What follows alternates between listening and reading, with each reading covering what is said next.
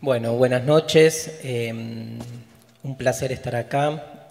Em, estamos este, felices sobre todo de poder eh, presentar este diálogo que hacemos con Felipe, que ya lleva tres, cuatro años eh, en el marco de lo que es el proyecto de la Facultad Libre. Ya lo vieron a Adriano Peirone, uno de sus referentes, pero para nosotros, eh, digamos, marca una diferencia. Eh, nos invitaron de aquí de la ciudad de Rosario desde distintas, distintos emprendimientos y para nosotros eh, hace una diferencia la Facultad Libre por ser un proyecto que realmente busca este, hacer del conocimiento una herramienta emancipatoria, que para nosotros no es poco y de algún modo es lo que tiñe mucho de lo que hacemos. Em, el encuentro dura dos horas, les contamos un poco cómo es este, la mecánica. Eh, habrán visto que está atravesado por un título Preguntas de la historia y la filosofía, con lo cual lo primero que queremos decirles, dada la noche lluviosa, eh, es que todos ustedes se supone que se van a ir de acá con menos certezas y con más preguntas, pero de esas que angustian. O sea, porque aparte no elegimos temas tipo, digamos, livianitos. Es más, empezamos con el más livianito, que es el amor, hasta los cinco minutos, que uno ve que en realidad detrás del amor es donde peor se ejerce el poder y cosas por el estilo. Pero después vamos con la muerte, con Dios, así que este, primera recomendación. ¿Y el, y el poder? Ah, me olvidé, siempre, ¿no? Está ahí, soterrado que uno no lo ve. Y el poder al final tejiendo toda la urdimbre, ¿no? Pero digo, eh, nosotros eh, lo que nos une a Felipe y a mí, entre otras cosas, primero, ambos dos eh, hicimos casi toda nuestra carrera siendo profesores en la escuela secundaria, o sea, no, no seguimos lo que es la línea de investigación académica más eh, usual, sino que nos hicimos en, en, el aula y de tal vez el lugar más difícil que es la escuela secundaria, ¿no? esa especie de guardería de púberes que nadie sabe bien qué hacer, que hasta ni nombre tienen porque le siguen diciendo enseñanza media, nada más que porque está en el medio. Sabían, ¿no? Se llama enseñanza media porque está en el medio. Entre la primaria. No, lo que no te dicen es media qué, ¿no? Claro. Media qué sería. Pero además, ¿cómo vas cómo puedes tomarte en serio ese proceso educativo si le ponen un nombre para sacárselo de encima, ¿no?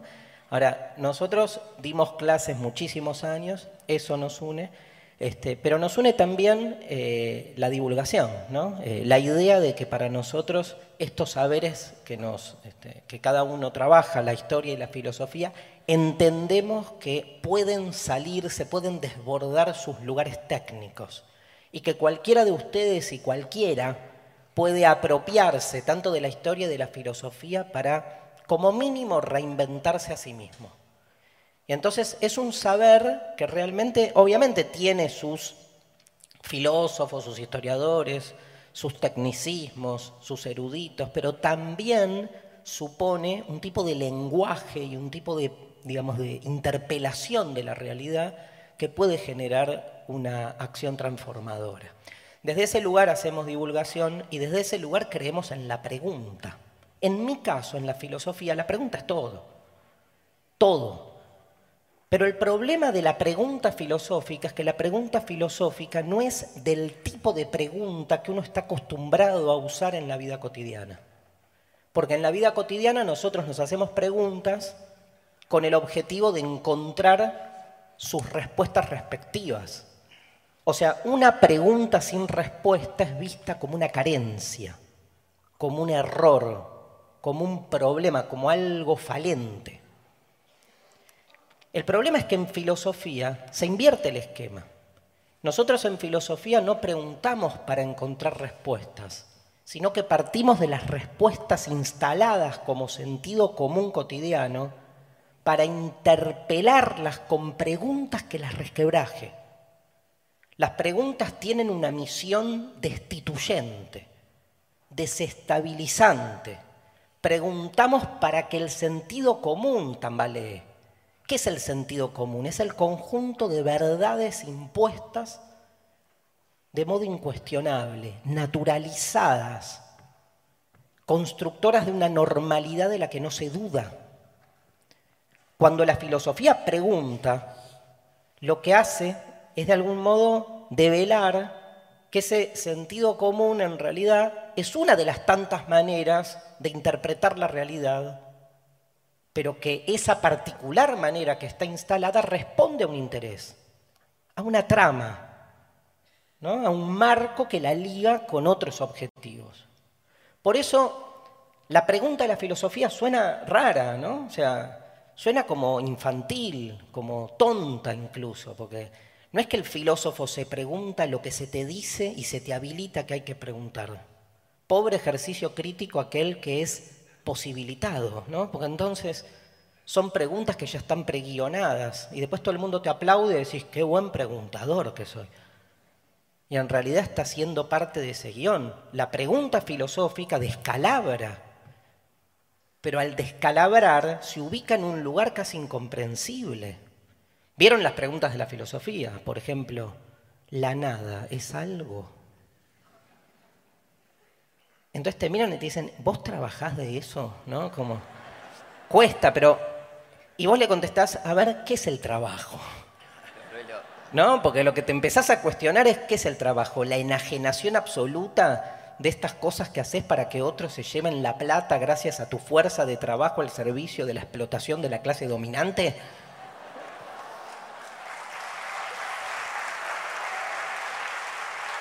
La filosofía no resuelve problemas, los crea. Y crea problemas donde el sentido común te dice que no hay, que no tiene sentido, que no vale la pena. Por eso problematiza zonas, en principio, aproblemáticas. Y como vamos a trabajar a lo largo de toda esta charla, apolíticas, porque se supone que no hay que hacerse preguntas donde todo está funcionando bien, pero para la filosofía donde todo funciona bien es donde seguro más ejerce un poder. Donde más está naturalizada una idea es donde seguro más ejerce un poder. Hay un filósofo, y cierro esta introducción, norteamericano, llamado Richard Rorty, que dice que hacer filosofía, miren qué definición, es rascarse donde no pica. Difícil, ¿no? Que alguien te dice, ¿a qué se dedican los filósofos? Vos decís rascarse donde no pica. Antes te pregunto de qué trabajas, le contestás eso, tremendo mi abuela decía algo que está bueno. ¿Qué? comer y rascar todo es empezar.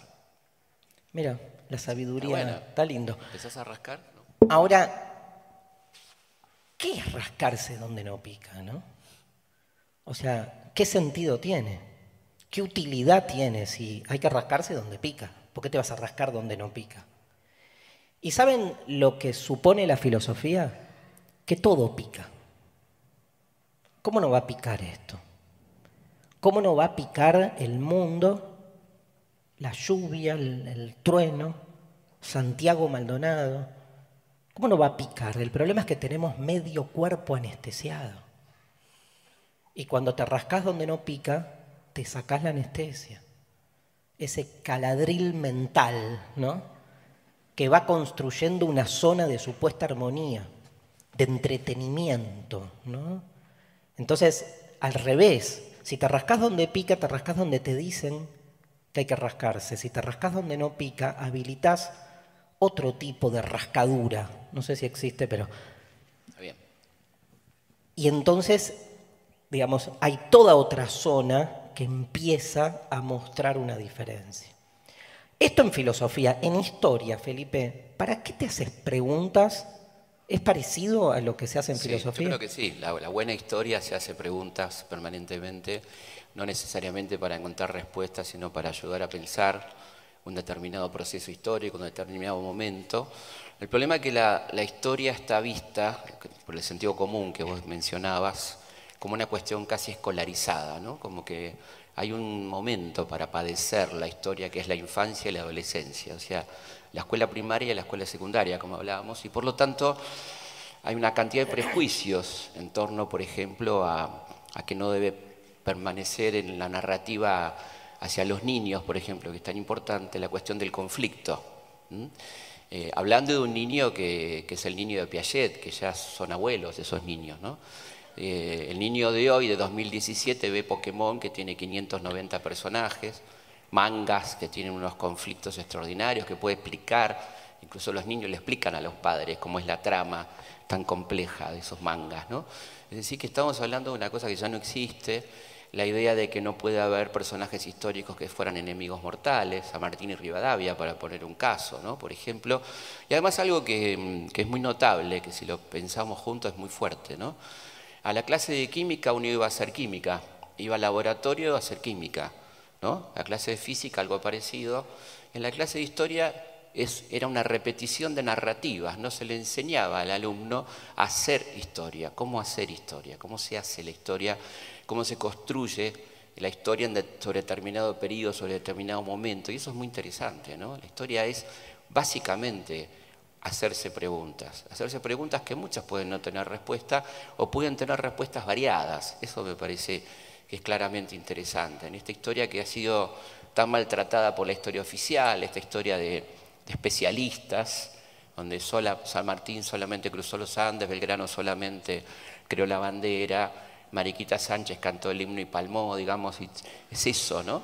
Y en el medio y fuera de eso está todo, está todo el pensamiento, la construcción, el grano economista, el grano preocupado por la educación, el San Martín lector, el San Martín gobernador, por ejemplo. Entonces creo que, ¿cómo nos vamos a hacer preguntas? ¿no? Cada vez nos hacemos más preguntas y creo que la historia cada vez en los países más avanzados de educación mucho más trabaja sobre cómo trabajar la historia que sobre los contenidos. Mucho más enseñarle a la gente a cómo hacer historia de determinado periodo que recordar la batalla de Waterloo, que era fue, que lo tiene inmediatamente por Wikipedia en un segundo en su teléfono. ¿no? Creo que hay claramente un cambio de concepto y por supuesto que la historia se interroga y lo vamos a hacer eh, a lo largo de la noche, ¿no? este recorrido. Vamos a arrancar por el primer tema, que es el amor.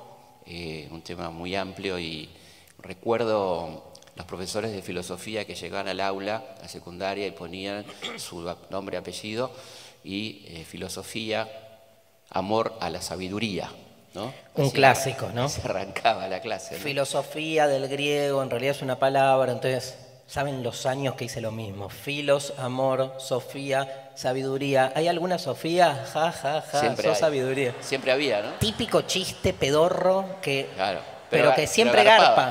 sí, obvio. Bueno, y, no, en torno a esto, obviamente, quiero decir, la, filosofía habló y habla mucho del amor, ¿no? Totalmente. Es más, hay un problema circular ahí. O sea, si filosofía es amor a la sabiduría, porque Sofía es sabiduría. ¿Hay alguna Sofía? ¿No? Acá gritan. Viste que te sentís como elegida, aparte. ¿No? Habría que ver una, una clase de química, ah, una mica, una cosa así, una pavada, mica. Bien. Entonces, em, la filosofía tiene, digo, una cuestión circular, que filosofía es amor a la sabiduría, pero en general la duda es cuál de los dos términos es más importante.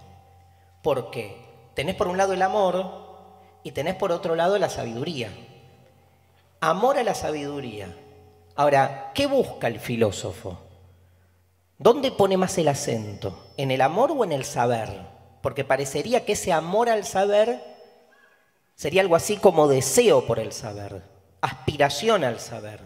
Busco de algún modo encontrar ese saber, el amor como deseo, como búsqueda. Pero si la filosofía tiene que alcanzar ese saber, y la filosofía es amor por el saber, hablar del amor para la filosofía es hablar de sí misma. Y cuesta hablar de uno mismo.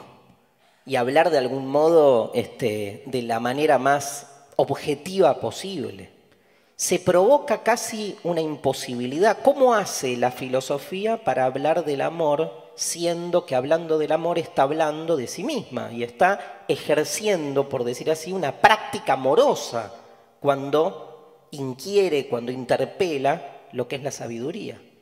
Con una consecuencia, así para empezar, ya de por sí paradójica, que ese saber que eh, la filosofía busca nunca lo alcanza. Porque la gran paradoja de la filosofía es que busca un saber que sabe que nunca va a alcanzar. Porque cada vez que la filosofía alcanza un supuesto saber, habilita nuevas preguntas. Cada nuevo conocimiento al que accedemos al mismo tiempo genera toda una serie de nuevas eh, interrogaciones. Además, ¿quién se cree capaz de haber llegado a alcanzar el saber de modo terminal? O sea que el primer conocimiento al que la filosofía llega es que el conocimiento es abierto. Para decirlo así, duro, la verdad, y de eso vamos a hablar mucho, la verdad absoluta no existe. Pero alcanzar ese saber significa asumirse limitada, asumir que el ejercicio de ese amor siempre deja algo afuera. ¿Y no es el amor de algún modo eso mismo? ¿No hay en el amor siempre la búsqueda de un objetivo que siempre nos desborda? ¿No hay en la práctica amorosa siempre esa sensación de que el otro nunca nos termina de cerrar? ¿No es el amor un intento por apresar algo que siempre se nos escapa? Con otra paradoja peor, que el que desde el amor cree alcanzar el objetivo, en el momento en que alcanzas ese objetivo final, lo que desaparece es el amor. Pobre amor aquel que es un amor seguro. Pobre amor aquel que está completamente convencido de que finalmente puede realizarse en su plenitud. Porque, ¿y el día después? ¿Cómo se sigue cuando vos llegaste a la conclusión de que ya alcanzaste al otro en su totalidad? Chao te vas a buscar otra totalidad. O sea, lo peor que le puede pasar al, amor es colmarse. Si el amor es deseo, que ese deseo se termine de colmar, es casi un suicidio. Con lo cual, al revés, tendríamos que llegar a la conclusión de que el amor necesita siempre una fisura, una zona abierta, una imposibilidad, si no, no sirve. Pero esa imposibilidad tira abajo al amor. O dicho de otra manera, lejos, está el amor de la felicidad. Sino que el amor siempre supone una zona de angustia, una zona de imposibilidad. Em, obviamente todas estas disquisiciones son molestas, porque uno en la vida cotidiana, nada, está ahí y ama. Y dice, ¿para qué me voy a hacer tantas preguntas si estoy bien con mi pareja? ¿No? El clásico autoengaño que es estoy bien con mi pareja. Como si el bien dijera algo sobre el amor, ¿no? O sea, ¿qué es estoy bien con mi pareja? O sea, ¿a, qué remite ese estar bien, esa tranquilidad interior? Entonces uno busca explicaciones. Y lo primero que me interesa trabajar con ustedes es quién explica mejor al amor. O sea, yo siento que amo. ¿Vos sentís cuando más? Sí, sí, claro. Bien el amor, cuando sentís eso que te pasa, uno dice, ¿qué es lo que me pasa? ¿Buscás desesperadamente algún tipo de respuesta? ¿Quién explica el amor? Por ejemplo, la neurociencia. Cagamos. No, todo bien con la neurociencia. Ahora, es una opción, ¿no? Igual avanza con todo la neurociencia. Pero, digamos, ¿cómo explicar el amor científicamente? Vale, digo, la ciencia, entre otras cosas, otorga certezas, respuestas, sobre todo argumentación. Y algo más, comprobación. Algo tiene la ciencia moderna que tranquiliza, que es que todo lo que vos quieras explicar podés de algún modo comprobarlo en los hechos. Ahora, ¿cómo sería una explicación científica sobre el amor? Suponete, no sé, te miro y siento mariposas en la panza. Entonces viene la, es vieja esa, ¿no? Mariposas. Sí. No. Pero viene la ciencia y te dice, mira, no son mariposas. Nadie puede tener mariposas adentro del esófago, por ejemplo. Estarías muriéndote atragantado, ¿no? Qué, cortamambo, ¿no? No, bueno, pero la ciencia, como dice Max Weber, la modernidad es la época del desencantamiento del mundo. Ahora, desencantarse te da poder, pero te amarga te vacía, porque tenés que ir a que el amor implica sobre el amor un reduccionismo donde todo puede ser explicado en términos neurológicos, químicos, ¿no? Entonces, me hace acordar a Nietzsche cuando Nietzsche en su deconstrucción del amor dice, ¿el amor? ¿Qué es el amor? Es esa ilusión que nos creamos para no asumirnos animalitos en celo. Y entonces inventás eso. En el fondo son cuerpos que buscan cuerpos, punto. Corporalidad, ni cuerpo, carne, diría. El gran ausente, la carne, ¿no? De la historia del amor. Ahora, evidentemente, digo, pensemos un ejemplo para entender esto. ¿Qué dice la ciencia? Tengo un amigo, el típico tengo un amigo. Tengo un amigo. Tenemos un amigo. Tenemos un amigo que un día le pasó esto. Después de muchos años de casado se separó y estaba muy triste, absolutamente perdido, buscando volver a encontrar eh, un nuevo amor o al amor de su vida. Mariposas en la panza. volviendo a querer tener mariposas en la panza. Y entonces, ¿qué le pasó? La encontró a esa persona. Pero miren cómo fue la situación. El día que la encontró fue un día que fue al médico, pero se equivocó. No fue el día que tenía que ir. Rápida deducción. Algo una fuerza cósmica, alienígena, no, alienígena no, porque, claro, es cósmica, ontológica, hizo que, te, que se equivocara.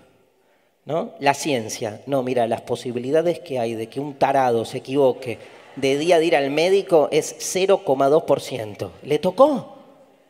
Ah, no, pero justo ese día que me equivoqué y fui al médico y el médico me dijo, no, querido, no era hoy tu día, ese día cuando me di vuelta y salí al pasillo a subirme al ascensor, la puerta del ascensor se abrió y estaba ella. Y algo peor, ella nunca, nunca subía en ascensor. Porque le tenía miedo a los ascensores. Pero ese día, ¿por qué? No lo puede explicar ella. Ese día dijo, hoy subo en ascensor. Si hubiera subido en escalera, mi amigo hubiera bajado en el ascensor, ella subía por la escalera, nunca se cruzaban y hoy no estaban ahí dándose besos, haciendo el amor mientras nosotros hablamos del amor y ellos hacen el amor. Nada, no importa. No estarían felices. Nosotros, eh, esa historia no hubiese sucedido. Ahora, la ciencia te la explica. O sea, matemática, estadística, sociología, incluso sociología, porque digo, hay que ir a un médico, el médico supone una prepaga, una endogamia sociológica que supone gente con los mismos consumos, te la empiezan a tirar para abajo, pero sentís que la explicación de algún modo, digamos, rinde y que uno siente que no te, no te versean. Del otro lado, la metafísica. Metafísica en griego, más allá de la física. ¿Qué dice la metafísica? Nada es casual. Por algo ella subió en ascensor. Hubo una atracción este, gravitatoria que llevó a que los cuerpos se encuentran. Consteló, gran verbo de la metafísica, consteló la situación para que ella subiera y él se equivocara de día. La metafísica está buenísima, le añade a ese encuentro romanticismo. Romanticismo para la ciencia es un estilo literario nacido en el siglo XIX. 1830, un poquito antes. Bueno. 1820, Bien. No, está bien. Le añade onda, básicamente, para no terminar creyendo que se trata solamente ¿no? de un encuentro furtivo pero explicable en términos científicos. ¿Sí? ¿Ciencia o metafísica? ¿Votamos? ¿Quién? Vamos preparándonos para el 22 de octubre. Votemos. Dos opciones. ¿Qué me cierra más? ¿La explicación científica o la metafísica? ¿Quién vota ciencia? Muy bien. ¿Quién vota metafísica? Vos. Obviamente. Sos científico, sos un historiador. No, no, pero... Vamos con la metafísica full. En este caso, sin duda. Se copan más con la metafísica, ¿no? Nietzsche, no quieren asumirse animalitos en celo. Ah, una cosa no quita la otra, te voy a decir. Es cierto. A mí me gusta eso porque a mí no me cierra ninguna de las dos en realidad. Ni la ciencia ni la metafísica. Para mí el amor es ni. Ni ciencia ni metafísica. Es esa oscilación entre los dos extremos. O si me permiten, diría, no es ni ciencia ni metafísica. ¿Saben lo que es el amor? Literatura. Literatura en el sentido de que para mí el amor tiene más que ver con todas las historias que nos narramos a nosotros mismos acerca del acontecimiento amoroso. Ni hablar que cuando uno se enamora se vuelve un incontinente verbal, ¿vieron? Más ahora en las redes, tipo, un, amigo enamorado es, bloqueable en Twitter, porque empieza, hoy la vi. Aparte en Twitter todo el mundo se cree poeta, el combo es insoportable. Pero tiene que ver con lo que uno cuenta de sí mismo. Digo, la identidad es narrativa. ¿Nosotros qué somos? Lo que contamos de nosotros mismos. Y en el amor pasa lo mismo. El amor son esas historias de amor que narramos, y acá viene la complejidad, e historias que nos narran. No personas que narran historias, sino que las historias de algún modo se cuentan a sí mismas en nosotros. Parece extraño lo que digo. Pero piensen que hay historias de amor consolidadas en la historia de nuestra cultura que sirven como de modelos, como de molduras donde nosotros después entramos. Uno cree, a mí me pasaba esto de chiquito, yo me acuerdo que siempre pensaba esto de, sobre el amor, eh, decía, pero yo no soy libre cuando amo, sino que cuando amo entro en un dispositivo previo que establece con anterioridad qué significa amar de chiquito? La puta. o sea... Qué grosso. Gracias. Mi mamá me drogaba, en realidad, de chico. Me pasaban estas cosas. Fármacos legales, ¿no? Los peores. Pero... Recordemos lo que quiere decir fármaco en griego, ¿no? Sí, bueno. Veneno y remedio al mismo tiempo, pero ni hablar. Este, ahora, ¿Qué digo con esto? Que en realidad ya hay una predisposición previa a lo que es el amor. Uno no ama, uno termina encajando en una construcción previa de un dispositivo que establece una subjetividad afectiva. O sea,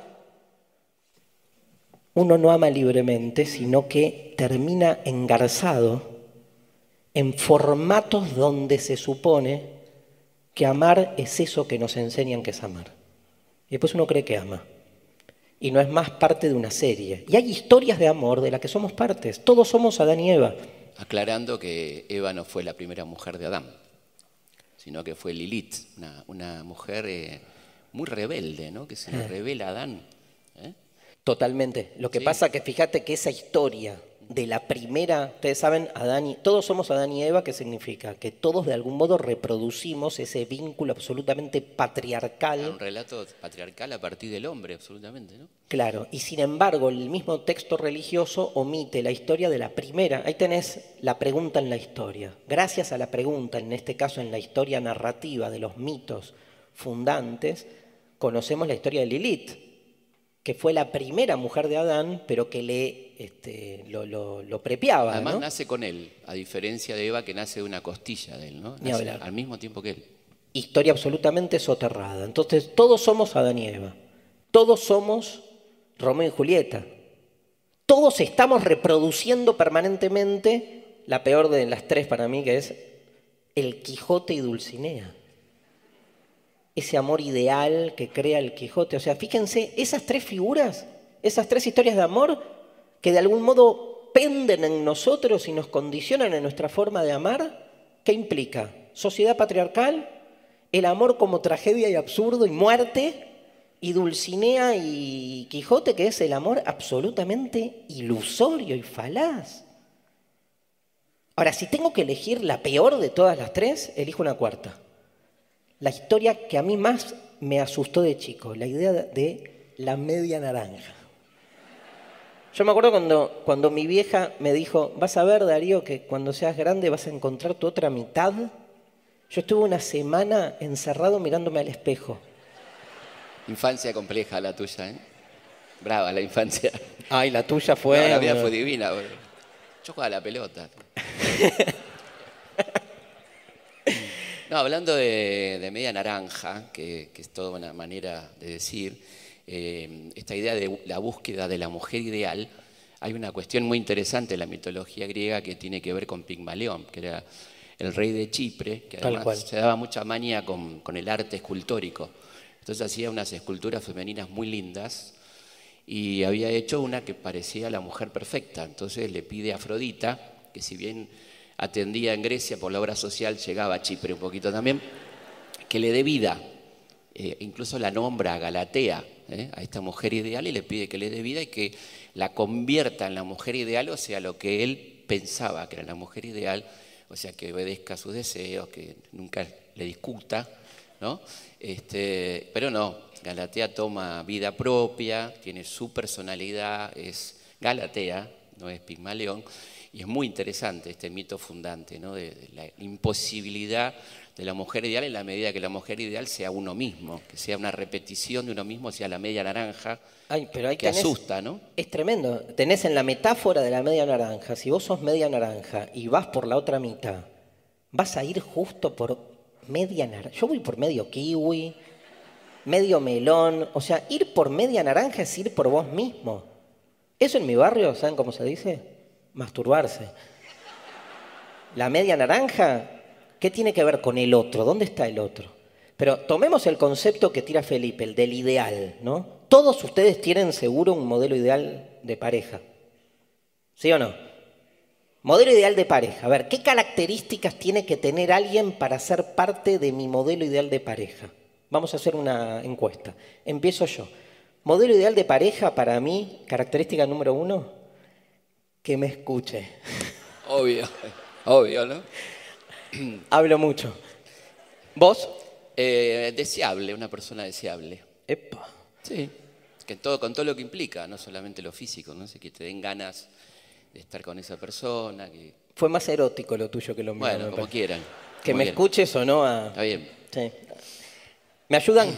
¿Qué características tiene que tener una persona para ser mi modelo ideal de pareja? Inteligente, que no rompa, dijeron. Nada, me- Estamos hablando de ideal, mirá el lugar en el que pone. Compañero.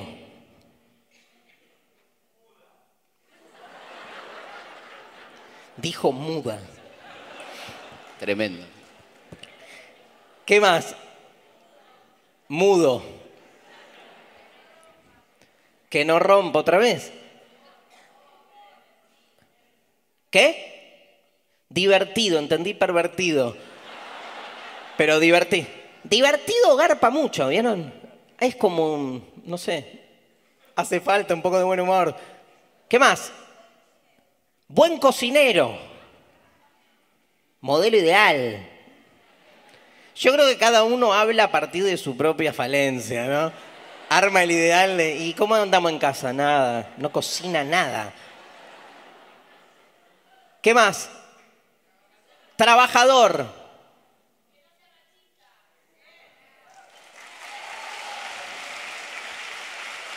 Que no sea marxista, dijo. Me parece que no, ¿eh? Machista. ah.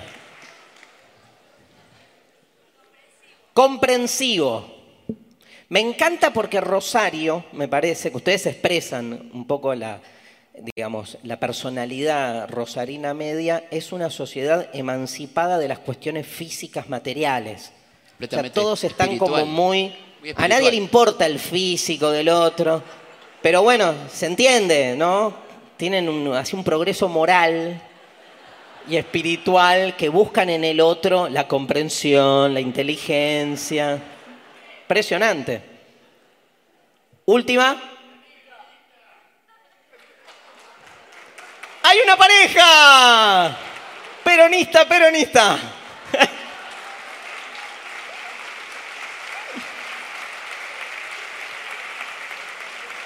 Ahora, hagamos este esquema. Suponete que agarro todas las características y armamos un listadito Y entonces, con el listadito y todas las características escritas en un cuadro de doble entrada, salimos al mercado del amor a ver quién cuaja en, mis, en mi listita. Entonces viene Juanita. Viene Juanita y a ver, Juana, que me escuche.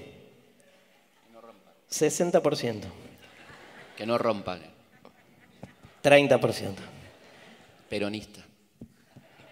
100%. a ver, ¿qué más? Que no sea machista. Entonces, tengo todas las características, Juanita me da 53%. Lentamente Juanita va dejando de ser Juana para ser 53. Porque a mí lo que me importa de Juana es el 53% que yo exijo que ella tenga o sea para yo enamorarme y que el vínculo tenga razón de ser. O sea, lo último que me importa de Juana es Juana. Me importa Juana como soporte o plataforma a partir de la cual, del cual yo voy con mi 53% y proyecto en ella lo que yo necesito que ella sea. A Juana la desjuano. La voy desjuanizando para que termine siendo únicamente ese 53. Aparte, ni bien me engancho al otro día le digo, mira, tenemos que hablar, hay un 47% que necesito que empieces a modificar y en algún punto, lo más interesante del amor, que es la relación con el otro, se termina. En vez de ser una relación con el otro, termina siendo una relación mía conmigo. Y Juana nunca estuvo. ¿A vos te parece que en la historia argentina estas formas de amor imposible o de, aparte incluso de conflictos en el amor, porque también es como que no, no le cabe a los héroes de la patria enamorarse, les quita como fuerza, ¿no? Digo, mi pregunta es, eh, ¿hay historias de amor de nuestros héroes nacionales o...? Muchas, muy interesantes y generalmente marginales en la historia porque parece ser que no es un tema importante, cuando para mí es constitutivo, que da una completitud, digamos, si se existiera la palabra, eh, a estas personas, digamos, las humaniza, las torna ejemplares. Es muy difícil tomar ejemplo de alguien perfecto, etéreo, ajeno a la humanidad. Entonces creo que nos acerca un poco a sus vidas. Y empiezo por una que, es la que a mí más me preguntan en bautismos, cumpleaños, casamientos, reuniones sociales y afines, que eres Belgrano era puto, porque no me dicen gay. No me dicen gay. Ni siquiera tienen la delicadeza de decir gay. Pero mira que te pueden preguntar muchas cosas, van a eso. Van a eso, no sé, por qué tanto les preocupa. Tendrán que verlo con su psicólogo. Eh, a mí la verdad que eh, fue tal el, nivel de acoso de esta pregunta que me puse a investigar la sexualidad de Belgrano, eh, que por supuesto no era gay, era un tipo muy requerido por las damas y respondía mucho. Si lo hubiera sido no hay ningún problema, por supuesto, ¿no? Pero sí está esta cosa de, que no podía hacerlo, ¿no? no, puede de ninguna manera un héroe serlo. ¿no? Y una cosa que me asombró investigando por qué la acusación, digamos, ¿no? en el machismo que nos domina, tenía que ver con dos cosas. Una primera, por su voz aflautada. Fíjate vos qué determinante, ¿no? que tenía un problema de voz, un problema en las cuerdas vocales, que efectivamente tiene una voz finita. La segunda es mucho más grave y es porque fue una persona que dedicó mucho de su vida a la cuestión de género. Fue el primero que se ocupó del problema de la mujer en nuestro país, eh, con escritos extraordinarios. En 1795 él escribe sobre la igualdad del hombre y la mujer en un contexto mundial altísimamente desfavorable. Pensemos que un año antes en París una mujer llamada Olimpia de Goyes presenta el petitorio por los derechos de la mujer y la ciudadana, entendiendo que los derechos del hombre eran para los varones, no para la humanidad, presenta esos 17 puntos y en ese París progresista, etcétera, la mandan a la guillotina, Olimpia. Y un año después tenés a Manuel Belgrano que escribe este texto extraordinario que habla de la necesaria igualdad, de que la mujer debe acceder a los tres niveles de la enseñanza, mucho hablando de estas cuestiones de la mujer, con lo cual, para una mentalidad machista, este tipo no podría ser otra cosa que un afeminado, como dicen, incluso lo dicen ¿no? abiertamente. A mí me parece muy interesante, entonces, por qué lado viene esta asociación con esta pregunta que me tiene un poco cansado, pero ya me acostumbré, digamos. ¿no? Y creo que mm, es interesante decir que fue un hombre tremendamente apasionado, con amores muy intensos, un amor muy incorrecto, que fue un amor clandestino durante ocho años, con María Josefa Escurra, una mujer muy bonita, de las más ricas de la sociedad porteña, que estaba casada con un señor muy reaccionario, muy pro-español. Así que esos ocho años son de amor intenso entre ellos, hasta que en el año 10 el tipo viene a la revolución, le agarra alergia y se va. ¿no? Abandona a esta mujer, que no se puede casar, por supuesto, porque era una mujer abandonada, no había divorcio. Digo esto porque otro de los argumentos que suma, pero viste que nunca se casó. Porque viste que esos tipos nunca los conformás. Siempre te a decir, y pero nunca se casó. Bueno, no se casó porque no había divorcio. Es un amor muy intenso, muy lindo. Ella lo, acompaña al éxodo jujeño, a las batallas de Salta y Tucumán, queda embarazada eh, y no siendo, seguía siendo una mujer soltera prácticamente o, abandonada.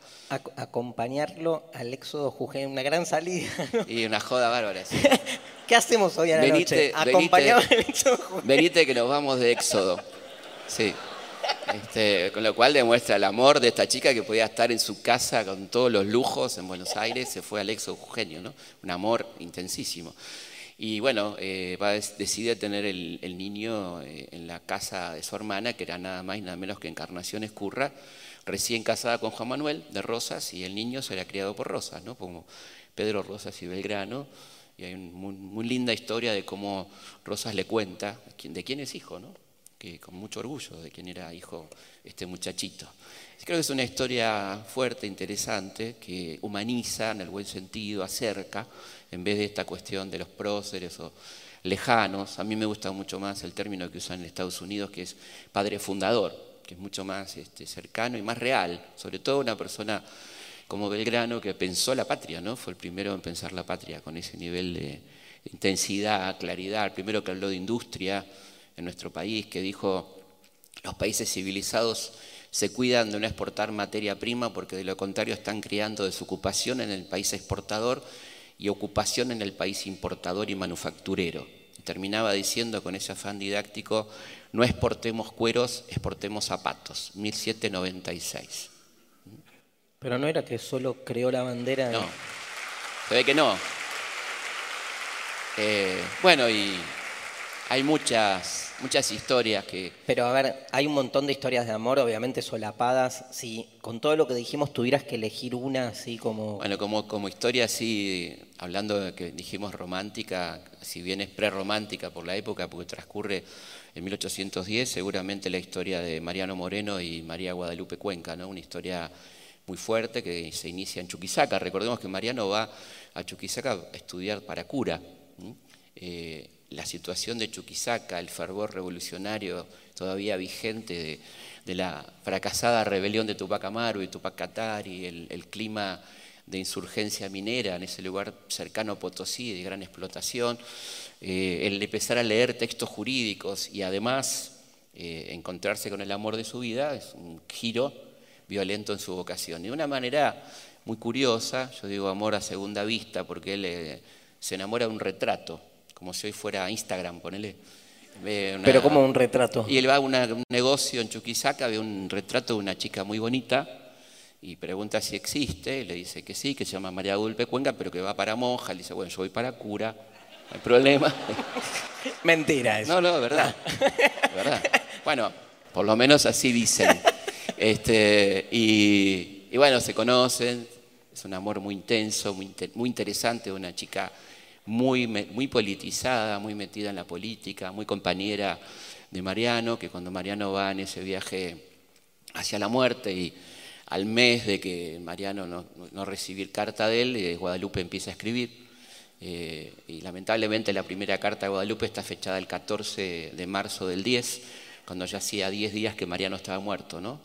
Eh, en el fondo del mar. Y ella ignora eso y le escribe cartas. La primera reclamándole que no la engañe con una inglesa, imaginándoselo, en Londres, y a la vez contándole cómo la revolución retrocede, cómo la derecha de la revolución encabezada por Saavedra ha tomado el control, y hay una carta impresionante del 25 de mayo del 11, donde le cuenta cómo fue la conmemoración de la revolución, donde dice Saavedra prohibió gritar los vivas a la patria y los mueras al rey, todo está perdido, los compañeros están siendo detenidos, todos los morenistas están siendo deportados, le cuenta su situación personal, ¿no? de una mujer que ha quedado sola con su hijo acosada por los enemigos.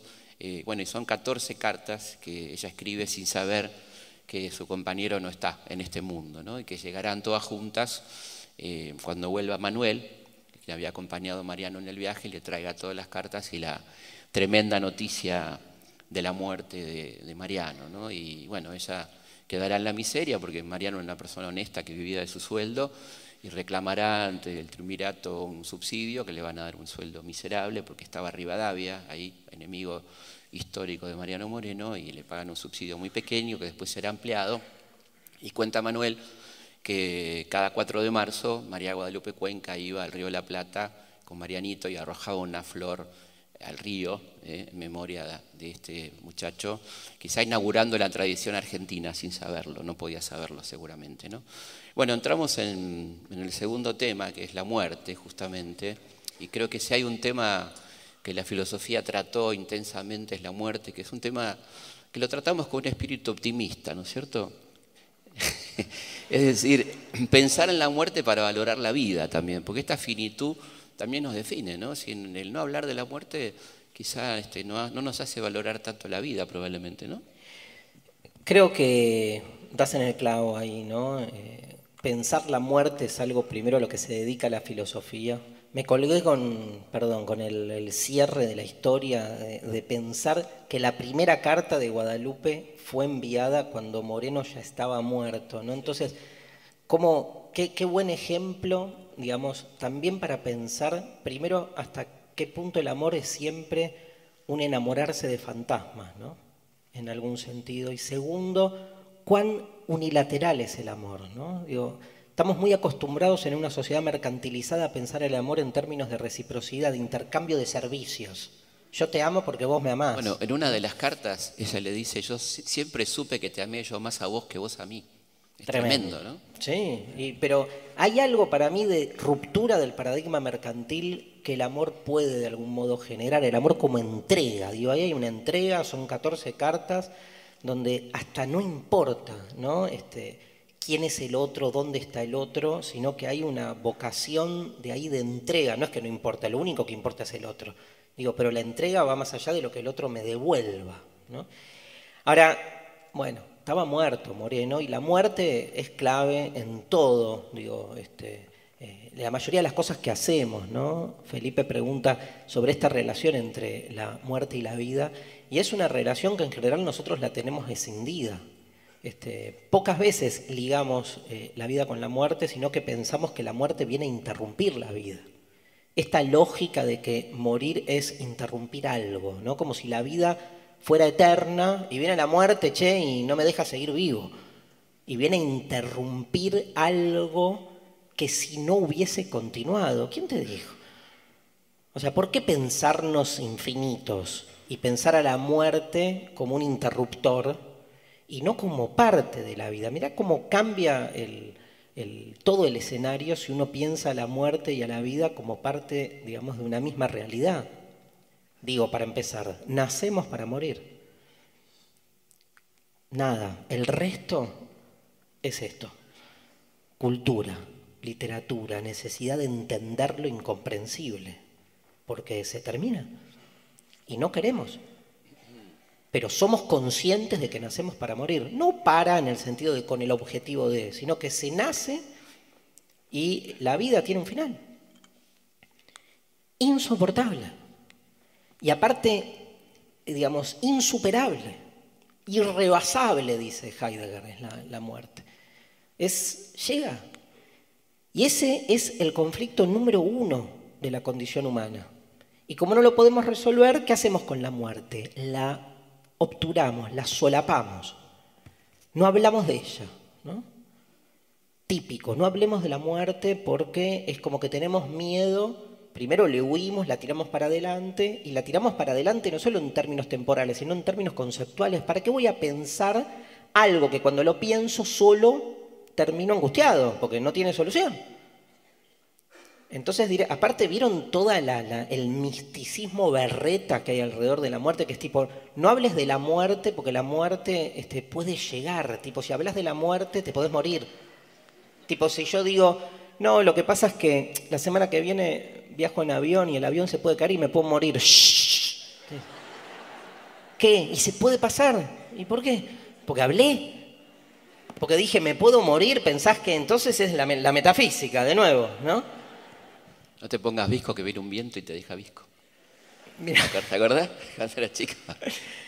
Entonces, me parece que ahí eh, lo primero que enseña la filosofía es todo lo contrario. Digo, el tema capital de la filosofía es la muerte. Y entender esa contradicción. Unamuno, Miguel de Unamuno, filósofo español, poco leído en las carreras de filosofía, planteaba esta contradicción como origen de nuestra angustia existencial. ¿Qué contradicción? saber que nos vamos a morir y sin embargo no querer que suceda. O sea, lo que nos angustia es la contradicción entre la razón y la voluntad.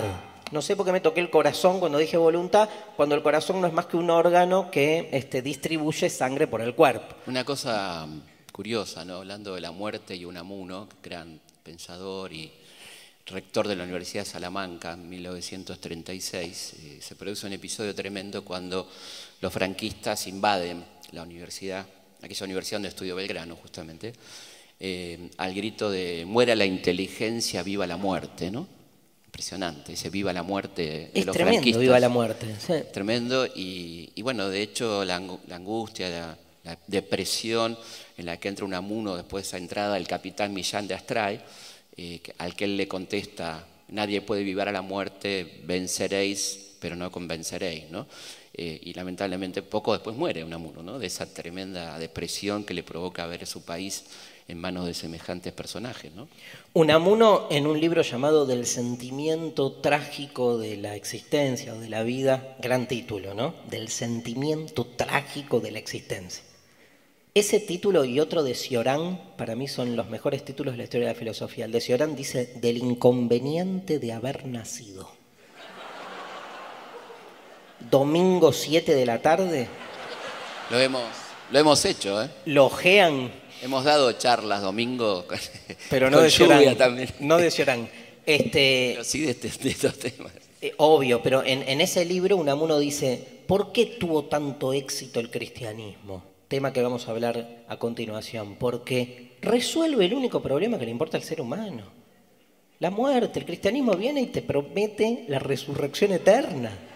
Listo, o sea, es la mejor estrategia de marketing de la historia. Porque después, ¿quién sabe? ¿No? Es genial, digo, en términos de capitalismo marketinero, es este, tremendo.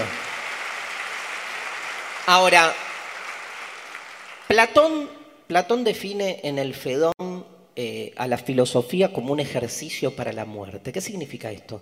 Esto que les decíamos antes, que hay que hablar de la muerte, hay que ejercitarse, porque hablando de la muerte la elaborás. Ese es el, el esquema. Cuando la muerte llega, porque llega, sin embargo uno la tiene pensada. En cambio, si la estás ocultando todo el tiempo, vivís todo el tiempo con ese temor a esa especie de monstruo ¿no? que te está atosigando todo el tiempo. Ahora, ¿qué significa elaborar la muerte? Plantear sus conflictos, sus problemas, los miedos que hay alrededor de ella. Por ejemplo, hay uno que plantea Heidegger que para mí es fundamental. Heidegger dice, vieron que la muerte oscila siempre entre dos extremos temporales. Por un lado, primer extremo, es inminente. O sea, cualquiera puede morirse ahora. Ni se les ocurra. Salimos en todos los diarios. No en todos los diarios. Todos no, ¿eh?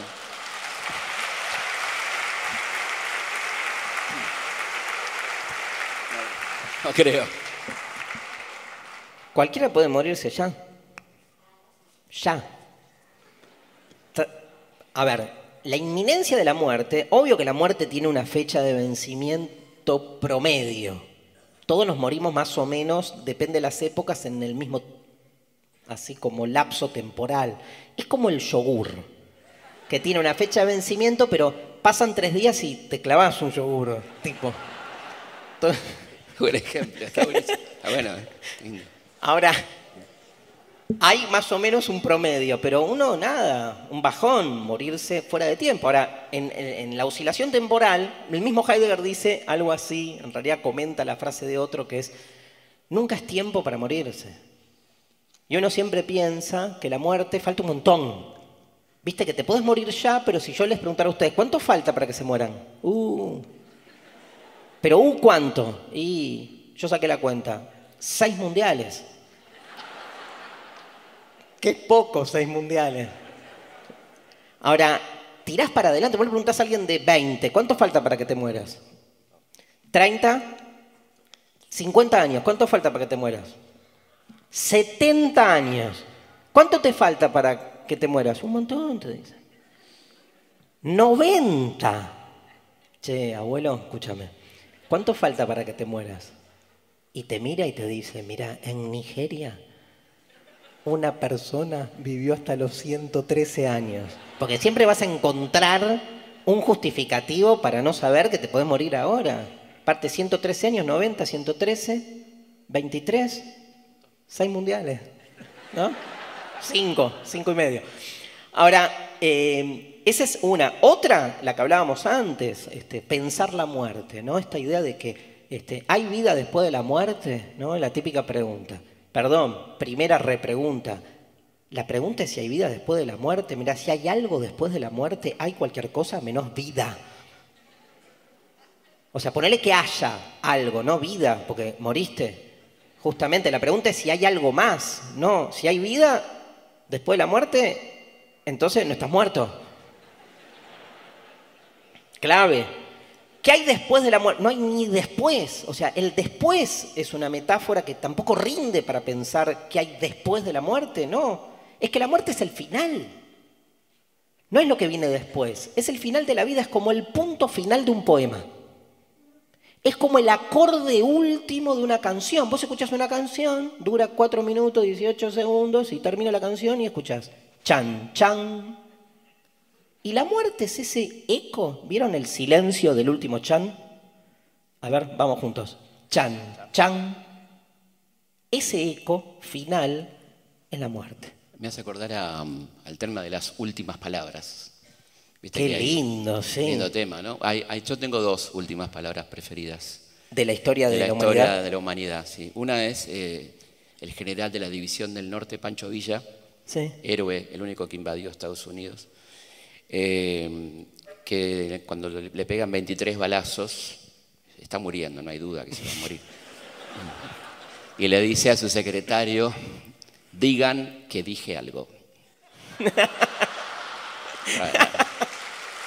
Maravilloso. Sí, pero perdió porque trascendió esta historia. El secretario fue fiel, o sea, demasiado fiel probablemente. Y la otra es la del extraordinario pionero del cine, Buster Keaton, que se está muriendo y está su familia, su mujer, sus amigos. Y siempre hay alguien entre los presentes que cree que tiene que decir algo, ¿no? O sea, en vez de estar en silencio, el tipo dice, mira, pobre Buster, eh, se está muriendo. Dicen que los moribundos sienten un frío tremendo en los pies. Y Buster abre un ojo dice, todos los moribundos menos Juana de Arco. Genio. Ahora, digamos, está claro que si la muerte es el final de la vida, o sea, es parte de la vida, la conciencia de que nos vamos a morir resignifica este, la vida. O sea, nuestra existencia, recordando su carácter finito, evidentemente se reinventa. Porque cuando uno piensa que no se va a morir nunca, entonces le dedica la vida a muchas cosas. Si uno piensa que la muerte es algo tan lejano, tampoco la tiene presente y por eso se obsesiona con un montón de cosas. Ahora, yo les aconsejo esto. Recuerden una vez por semana que se van a morir. Puede ser cada 15 días. Una vez por semana o cada 15 días nuestro carácter contingente y finito, pero no les quepa duda que la mitad de las preocupaciones cotidianas empiezan a ir para otro lado porque evidentemente todo empieza a tener otra intención, otra dimensión, cuando uno recuerda su carácter contingente. Entonces cierro con esto. Hay dos grandes posturas en relación al miedo a la muerte. ¿no? Eh, formas de sobrevivirla o de, sobrellevarla. La primera es la más conocida, que empieza en Platón y sobre todo toma la religión, que es inventar que la muerte es el paso hacia otro lugar. Ahora, ¿eso qué hace? Condiciona nuestra vida en la tierra, porque si, digamos, este, existe una vida más allá de esta, otra vida que no es esta, todos los administradores de la vida eterna te exigen una serie de prácticas en esta vida para garantizarte el acceso al más allá. Ahora, esas prácticas suelen ser siempre condescendientes y de algún modo este, terminan siendo funcionales a las necesidades de esos administradores. Entonces, como dice Nietzsche, una vez más, uno termina dilapidando la vida pensando que de ese modo se garantiza el más allá y después se muere y no hay nada. O como dice Pascal, ¿te conté lo de la apuesta de Pascal? Pascal tiene un famoso argumento que es, al revés. La apuesta de Pascal, Pascal dice, ¿qué hacemos con la vida después de la muerte? Tenemos que pensarlo en términos estratégicos, dice él. ¿Qué conviene y qué no nos conviene? Dice, miren, lo que nos conviene siempre, siempre, es pensar qué hay después de la vida este, un más allá, de que hay muerte. Porque después, este, de que después de la mm, vida la cosa sigue. ¿Por qué dice Pascal? Porque si después te morís, ¿no? Y la cosa sigue, tenés garantizado. Ahora, si después, digamos, tenés como resguardado, tenés garantizado el acceso al más allá, habiendo creído que la cosa sigue y haciendo los deberes para eso. En ese sentido, digamos, me parece que esta opción, que es la opción de creer en el más allá, es una opción muy tranquilizadora, pero que tiene que vérselas justamente con esa metafísica. La otra opción, si quieren más humana en algún punto, habría que ver qué es más humano que qué, es admitir que la cosa termina acá. Ahora, ¿cómo cargar con esa asunción? ¿no? ¿Cómo poder realmente autoconvencerse de esta situación y que no angustie. Básicamente, Epicuro, por ejemplo, el filósofo antiguo, si quieren, más característico de esta posición, tenía una especie de estratagema dialéctico, una especie de, él lo llamaba el tetrafármaco, que eran este, cuatro ideas que nos hacían felices porque generaban la imperturbabilidad del alma, y en relación a la muerte él decía, no tiene sentido angustiarse por la muerte o perturbarse por el morir, porque cuando la muerte llega uno no está y cuando uno está la muerte no llega. O sea que es imposible, ¿no? Básicamente saber que uno está muerto. O sea, ninguno de ustedes va a saber cuando se muera. Va a saber que le queda, no sé, tres segundos, ponele que está una bomba a punto de explotar, ves 3, 2, 1, pero nadie sabe, tipo, uy, morí, o sea, si uno tiene como la... Uy, morí y piensa y, que está muerto y se sabe muerto, salga del cajón. O sea, no están muertos, porque nadie sabe que está muerto. Uno sabe hasta el segundo anterior. Y si uno sabe hasta el... ¿Sí? Incluso nadie sabe cuándo muere. Tipo, me estoy muriendo. ¿Estás vivo? El do, no porque estás vivo. Si, hay un do es porque este, no estás muerto. O sea que en el fondo, como dice Borges, somos inmortales. Porque si morir es tener conciencia de que nos vamos a morir, esa conciencia de que nos vamos a morir la vamos a tener, pero cuando llegue la muerte no nos vamos a dar cuenta. Así que, fácil, ¿no? Fácil y y es más complejo. Pero mm, bueno, en la historia argentina, Felipe, ayúdanos a pensar. Hay muchas historias, digamos, de, fantasmas, ¿no? De gente que, digamos, no solo que muere, sino que además, cómo la historia social y política idolatra muertos y también le teme a los muertos, ¿no? Sí, hay una cosa muy fuerte que no alcanza con la muerte del enemigo, ¿no? Eh, hay que hacerlo desaparecer de la historia, de los registros. Un caso emblemático es el, caso Dorrego, cuando Lavalle y los unitarios rivadavianos deciden matar a Dorrego, no solo lo matan, sino que destrozan su cadáver y lo borran del registro oficial. Incluso un personaje siniestro del unitarismo, muy amigo de Bernardino Rivadavia, eh, Salvador María del Carril, le dice a, a Lavalle, dice, usted le hizo un juicio a Dorrego, si no le hizo un juicio, invéntelo. Que quede en la historia como que le hizo un juicio. ¿no? Lavalle, que era un hombre valiente, equivocado pero valiente, le dice, yo me la asumo la responsabilidad histórica de lo que estoy haciendo, no le hice ningún juicio y no voy a mentir de que le hice un juicio. La persona que le está proponiendo a Lavalle inventar un juicio fue el primer presidente de la Corte Suprema de Justicia de la Argentina. Por suerte ha mejorado mucho desde entonces al presente, ¿no? Eh, y creo que, hay muchos casos de, esta cuestión de que no alcanza con la muerte, de manipulación de cadáveres y demás, pero evidentemente la historia más fuerte y más clara en este sentido es la historia del cadáver de Eva Perón, ¿no? que, que tiene que ver con el revanchismo y tiene que ver con esta idea de que puede seguir obrando después de muerta Evita. ¿no?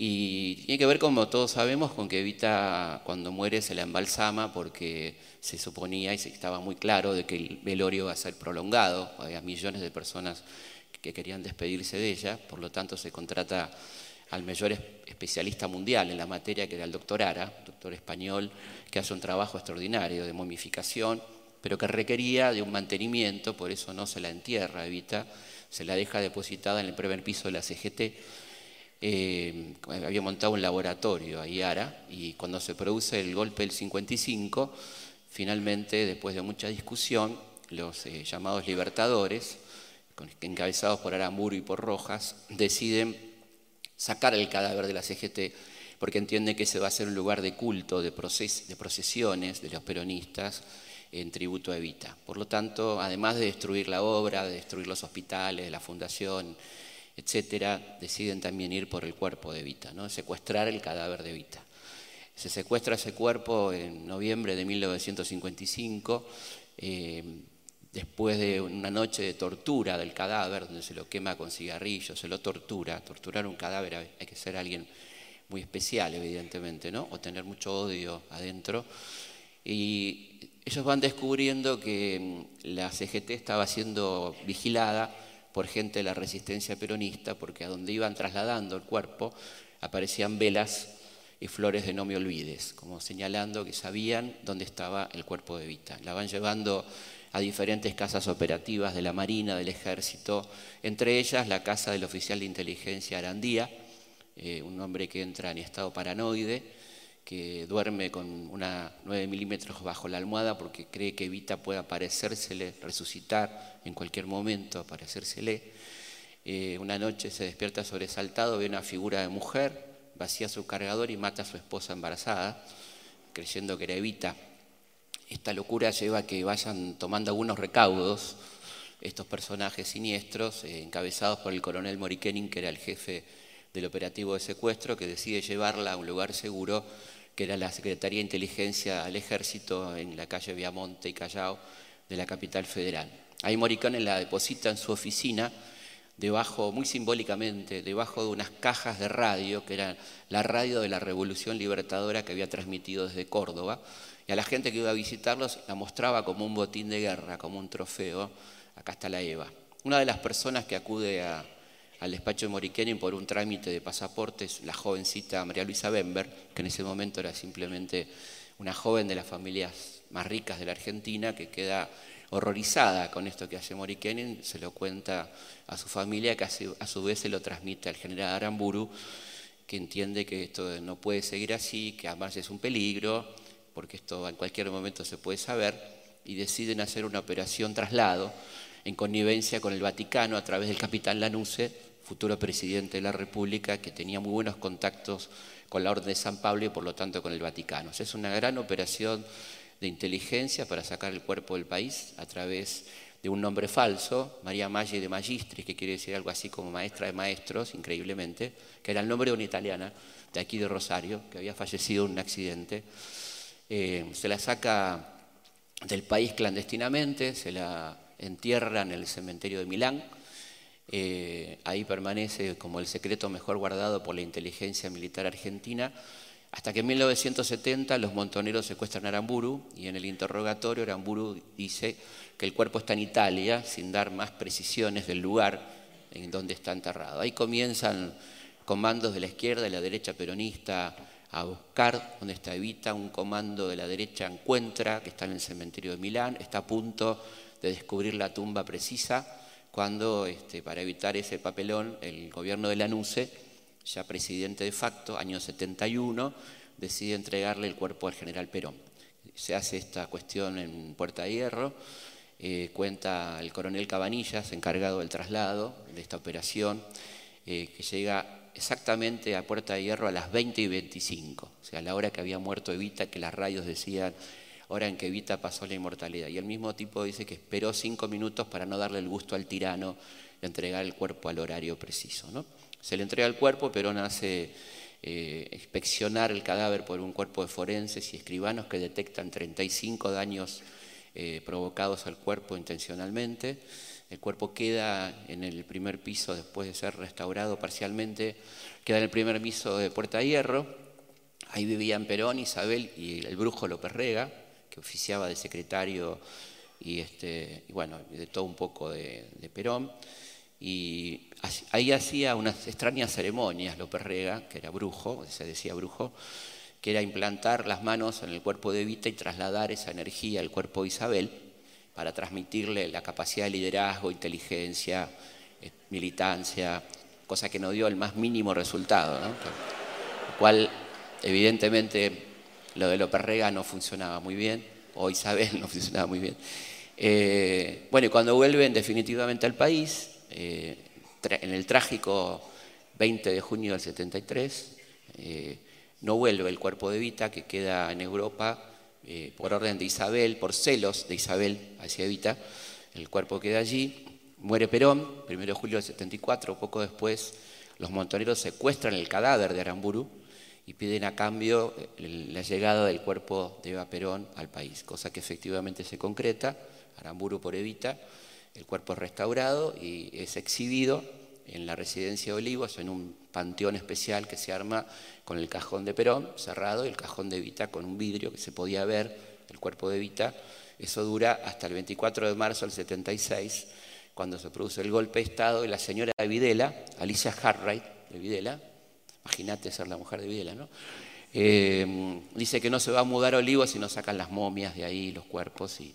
Entonces hay toda una discusión muy fuerte en la Junta. En el caso de Perón, ninguna duda, lo mandan directamente a Chacarita, a la, bóveda de la familia Perón, Tomás Perón. En el caso de Eva, hay una fuerte discusión de qué hacer con el cuerpo. Hay quien propone arrojarlo al mar, incinerarlo. Finalmente triunfa la hipótesis de volver a la familia Duarte y es trasladado el cuerpo entonces eh, a la bóveda de los Duarte en Recoleta, pero se produce el último episodio de esta historia increíble que es cuando la están trasladando el ambulanciero que traslada el cuerpo muere de un infarto. ¿no? Eh, a mí la verdad me parece una historia increíble. Hay, un libro, una novela que es Santa Evita que le agrega muchas cosas de la novela, pero lo que cuento es exactamente históricamente demostrable. ¿no? Y, tuve la oportunidad de entrevistar al general Villarreal, secretario de Videla, y preguntarle por qué eh, tanta cuestión, desaparición, traslado, ocultamiento, tortura de un cuerpo, de un cadáver y él, me dijo, quizá porque a ella fue la única a la que realmente le tuvimos miedo. Así contestó este señor.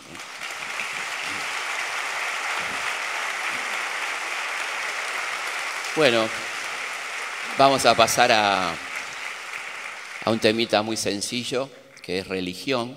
¿eh?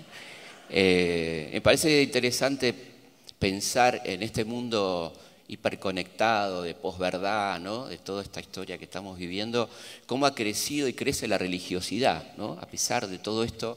La religiosidad que tiene diversas formas, no necesariamente la católica, la judía, la musulmana, sino una cierta religiosidad que sigue creciendo, ¿no?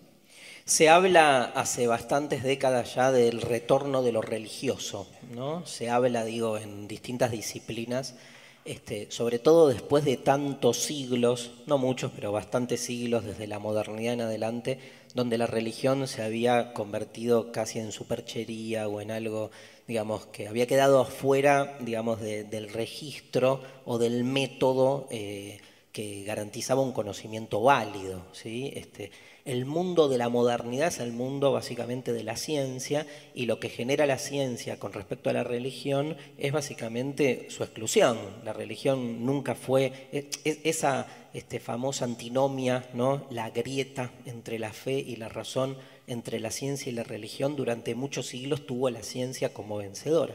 Ahora, cuando la ciencia empieza a mostrar sus propias limitaciones, cuando la racionalidad occidental entra en crisis, cuando en nombre de la ciencia y la tecnología se empiezan a confutar muchas de las grandes utopías de lo humano, la religión increíblemente retorna como discurso. Digo, cuando la ciencia misma asume sus, propias, este, sus propios límites e imposibilidades, ¿no? y empieza a escindirse cada vez más de la verdad, el relato religioso empieza a reincorporarse. Dicho de otra manera, cuando Nietzsche demuestra que todo es metáfora, e incluso el, el, relato científico es visto para Nietzsche como una de las tantas formas de construcción de sentido, si todo es metáfora, entonces la metáfora religiosa tiene tanta validez como el resto. E increíblemente en nuestro mundo posmoderno lo religioso retorna, retorna de diferentes modos. Felipe decía, también retorna de un modo no institucional, porque hay algo que hoy está pasando con mucha fuerza, que es que se separa cada vez más lo religioso de la religión.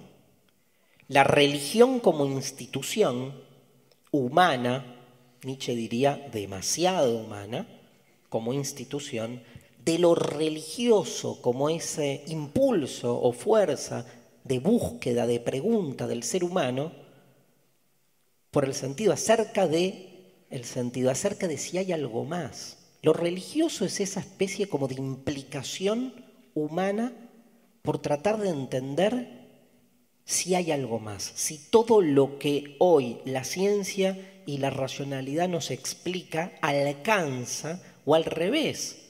Dado los límites que la ciencia genera, habilita la pregunta por si hay algo más.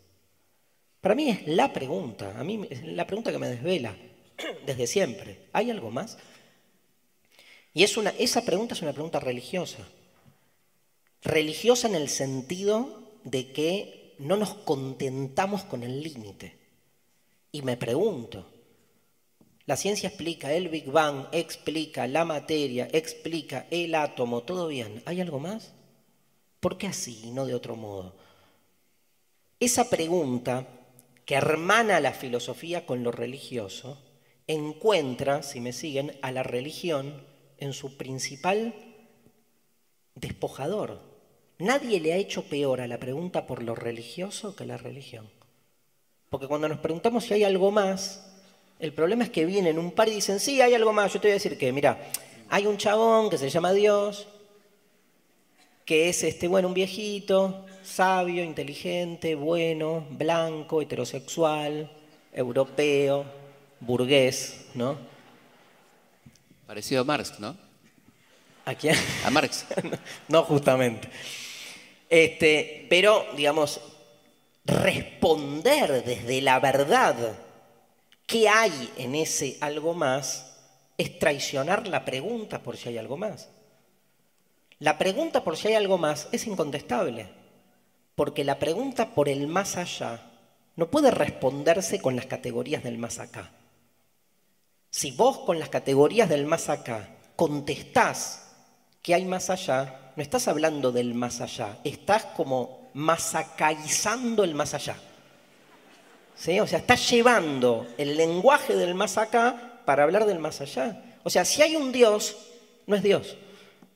Y si es Dios, no es Dios. O sea, Dios, si lo hay, es innombrable, inefable, incomprensible, inabordable. Todo lo que digamos de Dios ya no es Dios. Es lo que es como con el amor, es la misma lógica. Es lo que nosotros proyectamos de nosotros en eso que intentamos comprender y que en todo caso amaestramos para nuestra necesidad.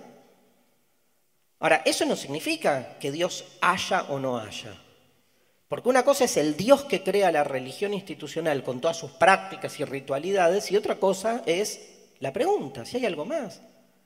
Para mí ese estar en estado de pregunta abre y una vez más descomprime todos esos dogmas que después uno, este, en los que uno vive con la exigencia de su cumplimiento. Digo, un dato. El 90%, posta esto, es tremendo, el 90% de los milagros descriptos, narrados en el Nuevo Testamento, hoy los resuelve la ciencia y la tecnología. Ahora el 10% que no resuelve. Espera. Parece como la respuesta del, 20%. A ver, el, el 90%, ¿no? Los resuelve la ciencia y la tecnología, un montón de enfermedades, de supuestos milagros, encuentran en la narrativa de la ciencia una respuesta. Ahora, como bien dice Felipe, ese 10% que queda afuera es clave, ¿no? Por ejemplo, la muerte. Porque la ciencia y la tecnología resuelven muchas cosas, pero todavía no han podido resolver la resurrección, por ahora. Ahora, increíblemente, y acá empezó un poco esta, esta intervención con la pregunta de Felipe, increíblemente seguimos creyendo de alguna manera en, digamos, un tipo de religión que se conflictúa con esta afirmación. Porque, digamos, si la mayoría de esos milagros son explicables hoy por la ciencia, ¿por qué seguir sosteniendo creencias en un Dios propio de otro tiempo? Fíjate la metáfora de Dios que está en la Biblia. Digo, por tomar una característica, Dios es luz. Vieron que la luz y Dios crea la luz y la luz es buena. Mucha, referencia a la tiniebla, ¿no? sí, al oscuro, ¿no? Como algo negativo. Los negros. De una. Out. Desde el inicio. Ausencia de luz. Ausencia de luz, ¿no? Absoluta. Ahora, desde esa perspectiva, digo, ¿por qué Dios, la metáfora de Dios que irrumpe con la Biblia asocia a Dios con la luz? Porque no había electricidad. No es joda lo que les digo. ¿eh? Esta es la explicación que da Nietzsche de la muerte de Dios. No había electricidad. Había que inventar o que crear una metáfora de Dios que resuelva la imposibilidad material de la época. Digo, si hoy inventáramos una nueva metáfora de Dios, ¿la pensaríamos como luz? Si todo el mundo ya la luz se ha vuelto, gracias a Edenor y a Edesur, digamos... Acá, hay otra empresa. Ah, perdón. Se ha vuelto, digamos, se ha vuelto, se ha naturalizado como parte de lo que somos, ¿no? Entonces probablemente Nietzsche se pregunta, ¿qué nueva metáfora de Dios deberíamos inventar para nuestros tiempos? Entonces fíjense el abanico de posturas que hay. Son posturas muy diversas. O sea, ya salimos de la típica discusión ateos creyentes. Hay mucho más que eso. ¿No? O sea, ¿qué es un ateo? Un ateo es el que no cree en Dios o el que afirma la verdad de que Dios no existe. Un creyente es aquel que afirma la verdad de que Dios existe. Un agnóstico, tercera posición, no afirma ni la verdad de que Dios existe ni afirma la verdad de que Dios no existe, porque no cree en la verdad.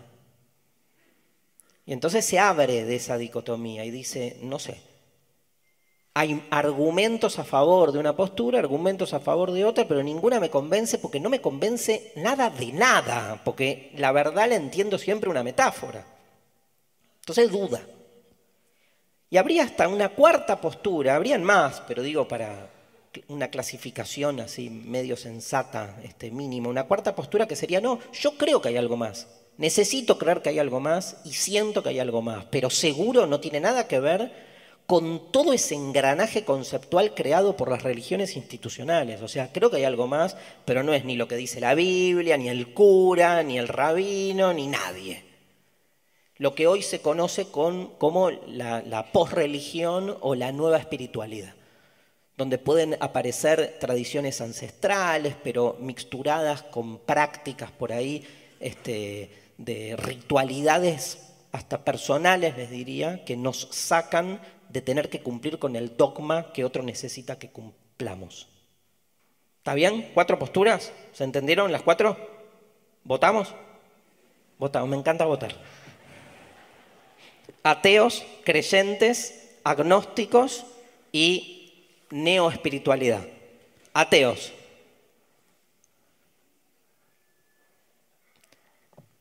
Creyentes en religiones institucionales tradicionales. Agnósticos. Bien. La cuarta, neoespiritualidad. Cambié, ¿eh? La última vez había votado la... Cambiaste el voto. eh. Tuve una situación. ¿Qué pasó? Tuve una epifanía. ¿Qué pasó? Le juro que en todas las La vi. lugares, todos los lugares donde estuvimos era agnóstico, hasta hoy, no sé. Pero vieron qué diversidad de posturas que hay, ¿no? Como que no, no está, no es, no, es, no es como la grieta de otras épocas donde era ateo creyente, ¿no? A, eh, a- a muerte entre ambas posturas. Me parece que está buenísimo visualizar hoy este contexto posreligioso eh, y sobre todo la posibilidad de diálogo entre, entre todas las posturas, ¿no? Este, donde uno va de algún modo también reinventando su propia posición de la que proviene. Siempre me acuerdo este, un, un autor, uno de los iniciadores de, de la filosofía posreligiosa, que es Bátimo, Gianni Bátimo, que estuvo en Rosario, si no me equivoco, el año pasado, dando una serie de charlas, uno de los pensadores más importantes del mundo hoy. A Bátimo, Bátimo de chico era este, católico, militante, y después se volvió posmoderno. ¿no? Entonces él cuenta que un amigo lo llama un día por teléfono, no había celular todavía, de un teléfono público, dice, me llama un amigo y me dice, eh, Gianni, le dice, dice Bátimo, ¿vos todavía crees en Dios? Y Bátimo cuenta, y con eso escribe un libro clave en los 90, dice, si creo en Dios, mira, yo creo que creo. Yo me acuerdo cuando leí eso, yo al toque dije, ah, yo creo que no creo. Pero el primer creo me cambió la perspectiva, porque yo estaba acostumbrado a creo en Dios, no creo en Dios. Y acá es, no, pará, yo creo que creo o creo que no creo. Ese primer creo débil coloca, me parece, la cuestión de lo religioso en otro lado, en ese lado más metafórico. Ese primer creo es un creo débil. Vieron que el verbo creer es increíble, o sea, siempre usamos la palabra creer en un sentido débil, salvo con la religión.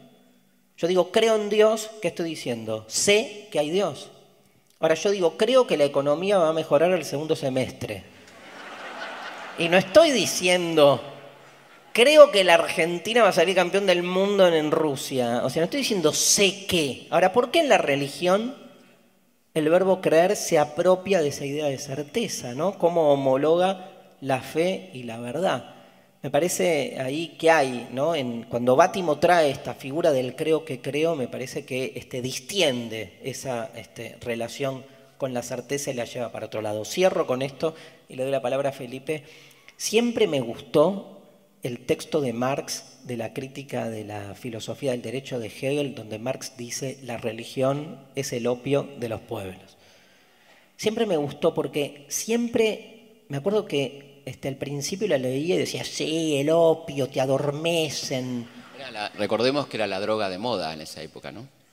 Me encanta droga de moda como, La droga de moda. como concepto. Sí. Era la droga de moda. y- Hoy sería una droga de diseño, ponele. Claro, Claro. habían guerras, ¿no? Claro. La guerra del opio. La guerra del opio, Inglaterra este, introduce el opio a la fuerza en China, ¿no? Brutal- Este- Brutalmente. Bueno, y la, mm, eh, uno se queda con ese aspecto del opio, con, con su aspecto así enajenante, ¿no? La religión viene a adormecer a la clase obrera y entonces de esa manera este, logran dominarnos. Pero el opio, ¿sí? No sé si lo probaron. Este, Lo pueden adquirir en el hall de entrada si quieren. Vos decís que la facultad libre vende Sí, opio. parece. Es una forma de financiamiento. El opio genera placer. Si no, no te opiás, digamos. O sea, hay también un aspecto, y eso Marx mismo lo ve, hay un aspecto positivo, dice Marx, en la religión. Por algo la gente va al opio, porque genera un ensoñamiento liberador, una falsa libertad, que es la que propone la religión. En algún punto, en el más allá, todos somos libres. Esa falsa ilusión, dice Marx, tiene un aspecto positivo, que es que la religión entiende, como nosotros, que este mundo es una mierda. Y por eso busca la realización en el más allá. Ojo con el opio. Em, bueno, si hay, si hay una relación y sigue habiendo, este, creo que desde este año o el año pasado tenemos educación religiosa en la provincia de Salta, ¿no? en, los colegios públicos. Si hay un lugar donde siempre ha habido un conflicto histórico en Occidente y sobre todo en Argentina es entre el Estado y su propensión moderna secular y la Iglesia como, digamos, este, máscara ¿sí? de, la, eh, de la religión que busca siempre tratar de imponer lo religioso en el espacio público. Sí, por empezar, eh, recordando que la conquista se hace en la época de los reyes católicos, ¿no? en la época de la Inquisición, la Inquisición que venía de proclamar en España la expulsión de los judíos, o sea que la llegada a América de los españoles viene con una marca de intolerancia absoluta y el otro como un enemigo, como un ser a aniquilar. Aquel que no pensara o no fuera católico era un enemigo, claramente. ¿no? Por lo tanto, ahí tenés un primer elemento donde la, iglesia es indispensable para la justificación de la, conquista, va junto con la cruz y la espada, son inseparables. Y por lo tanto esa presencia eclesiástica no puede ser obviada aún por los gobiernos que surgen a partir de la revolución, aunque la revolución termina rompiendo relaciones con el Vaticano, particularmente en 1816, cuando el, Papa Pío VII dice que los americanos que alcen sus armas contra su bien amado hijo Fernando VII irán directamente al infierno, lo cual eh, le llama la atención a San Martín, que le escribe a su amigo Belgrano, el más católico de los próceres, donde le dice, pero como no había un purgatorio, vamos derecho al infierno, ¿no? Eh, una carta hermosa, maravillosa, donde le, dice, nos vemos, nos vemos en el horno, este, fantástico, una cosa alucinante, ¿no? Ese otro San Martín que nadie conoce. Maravilloso. Bueno, y ahí viene una cosa más alucinante todavía, porque esas relaciones quedan rotas hasta 1830 cuando Rosas las restablece. Eh, el canciller de Rosas es, ni más ni menos que el mejor amigo de San Martín, Tomás Guido. Y él escribe San Martín muy enojado de su exilio en Bélgica a donde le dice, bueno, me enteré que han restablecido las relaciones con Roma, usted deberá explicarme por qué. Dice, pero bueno, como van a necesitar un obispo para la nueva sede de Buenos Aires, yo les aconsejo que ese obispo sea un santo. Y qué mejor que un San Martín para ocupar ese lugar, ¿no? Se ofrece como obispo de Buenos Aires en una carta tremendamente irónica, genial, Esas relaciones quedan de alguna manera establecidas y evidentemente el poder de la Iglesia se hace cada vez más fuerte, que lo que queda expresado en el artículo segundo, ni más ni menos, de nuestra Constitución. Artículo segundo. ¿eh? Primero, la forma de gobierno. Segundo, el Estado argentino sostiene el culto católico, palabra polisémica que quiere decir que adopta a religión católica apostólica romana como culto oficial del Estado y que sostiene económicamente al culto católico. Le pagamos los sueldos a... Para. Voy a hacer la gran Fantino. ¿Vos me estás diciendo, Felipe, que el Estado, o sea, nosotros con nuestros impuestos, sostenemos el salario de todos este, aquellos que hacen la religión. Yo creo que con mi salario es una cuestión absolutamente privada, se sostenga, no sé, este, otro tipo de prácticas, musicales, por ejemplo. Digo, ¿por qué la religiosa tendría esa preponderancia? Mira, Alejandro, eh, te voy a explicar. Sí, es así. Eh, a partir de ese momento, el Estado de la Iglesia quedan asociados. La Iglesia es parte del Estado, lo cual explica muchas cosas que van a venir después. Y esto lleva a un momento crítico. Justamente un día como hoy, de 1884, el presidente Roca este, expulsa al nuncio apostólico, el embajador del Vaticano, por un conflicto muy fuerte que se da cuando el roquismo, este modelo tan liberal, autoritario y conservador, ¿no? quiere tener todo el aparato del Estado en sus manos, no quiere dejar nada fuera, manejar todo absolutamente, y se encuentra con la única corporación que lo puede enfrentar o que le puede quitar poder, que es la Iglesia. Por lo tanto, comienza a hacer una serie de reformas conocidas como leyes laicas, la cual la primera es la ley de educación gratuita, laica y obligatoria, lo cual a la Iglesia le quita dos cosas, el poder este, político, influencia al manejar la educación y poder económico porque esa educación era privada y se pagaba. Después vendrá la ley de registro civil, una ley muy importante porque este, le saca a la iglesia el manejo de los padrones. La, gente votaba en los atrios porque los únicos padrones eran las actas de bautismo, los padrones eclesiásticos, ¿no? con lo cual le saca poder político y poder económico para nacer, casarse y morir, había que pagar. Entonces, eso sigue aumentando el conflicto. Luego vendrá la ley de matrimonio civil. Todo esto también al calor de la inmigración, ¿no? que donde venía gente judía, musulmana, que no la única forma de casarse era por la iglesia. Por eso el registro civil también el matrimonio civil es aprobado y viene la última etapa, que era el debate por el divorcio. Gran debate, eh, donde las principales plumas del, catolicismo, Pedro Goyena y José Manuel Estrada, dan discursos muy interesantes, donde Estrada dice, no vamos a aceptar jamás el divorcio vincular porque será la madre de la separación de la iglesia del Estado. A eso no llegaremos jamás. Bueno, casi lo logra porque el divorcio recién es sancionado en 1987, durante la presidencia de Alfonsín, con grandes conflictos y muchos problemas. ¿no? Y la separación de la Iglesia del Estado jamás llegó. Hubo un momento donde se estuvo a punto que fue el grave conflicto que tuvo el peronismo con la iglesia, el peronismo que comienza siendo un movimiento totalmente católico, que le da grandes privilegios a la iglesia, la educación católica obligatoria, subsidios y demás, y que termina en el 54 con un grave conflicto cuando la derecha católica interpreta que el peronismo, a pesar de ser claramente antimarxista, un partido católico, está siendo demasiado obrerista. Y dice Monseñor Bainville que esa, esa propensión al obrerismo va a ser el puente de infiltración de las ideas marxistas en Argentina. ¿no? Esto dicho en 1954. Es, em, bueno, al interior del peronismo hay de todo, evidentemente, obviamente. posiciones tan extremas, pero este, siempre me acuerdo de lo que fue el, bombardeo en la Plaza de Mayo y siempre me acuerdo estudié en historia, claro. Eh, la quema de las iglesias, que fue algo que siempre me impactó esta idea de, este, de las iglesias quemándose. Sí, la, iglesia eh, se, torna, digamos, en el factor aglutinante del golpe de Estado del 55, eh, un marco donde el gobierno peronista se había tornado muy autoritario muy y persiguiendo mucho a la oposición. Había dirigentes socialistas, dirigentes radicales presos y la iglesia aparece como el factor aglutinante de ese golpe, que va a ser un golpe tremendo, que no va a tener nada de lo que proclamaba, ni de libertad, ni restaurar libertades, va a fusilar, va a perseguir mucho más que el peronismo. Eh, y se produce este primer intento de golpe, que es como un ensayo el 16 de junio, con los aviones que tienen en su ala el símbolo de Cristo vence.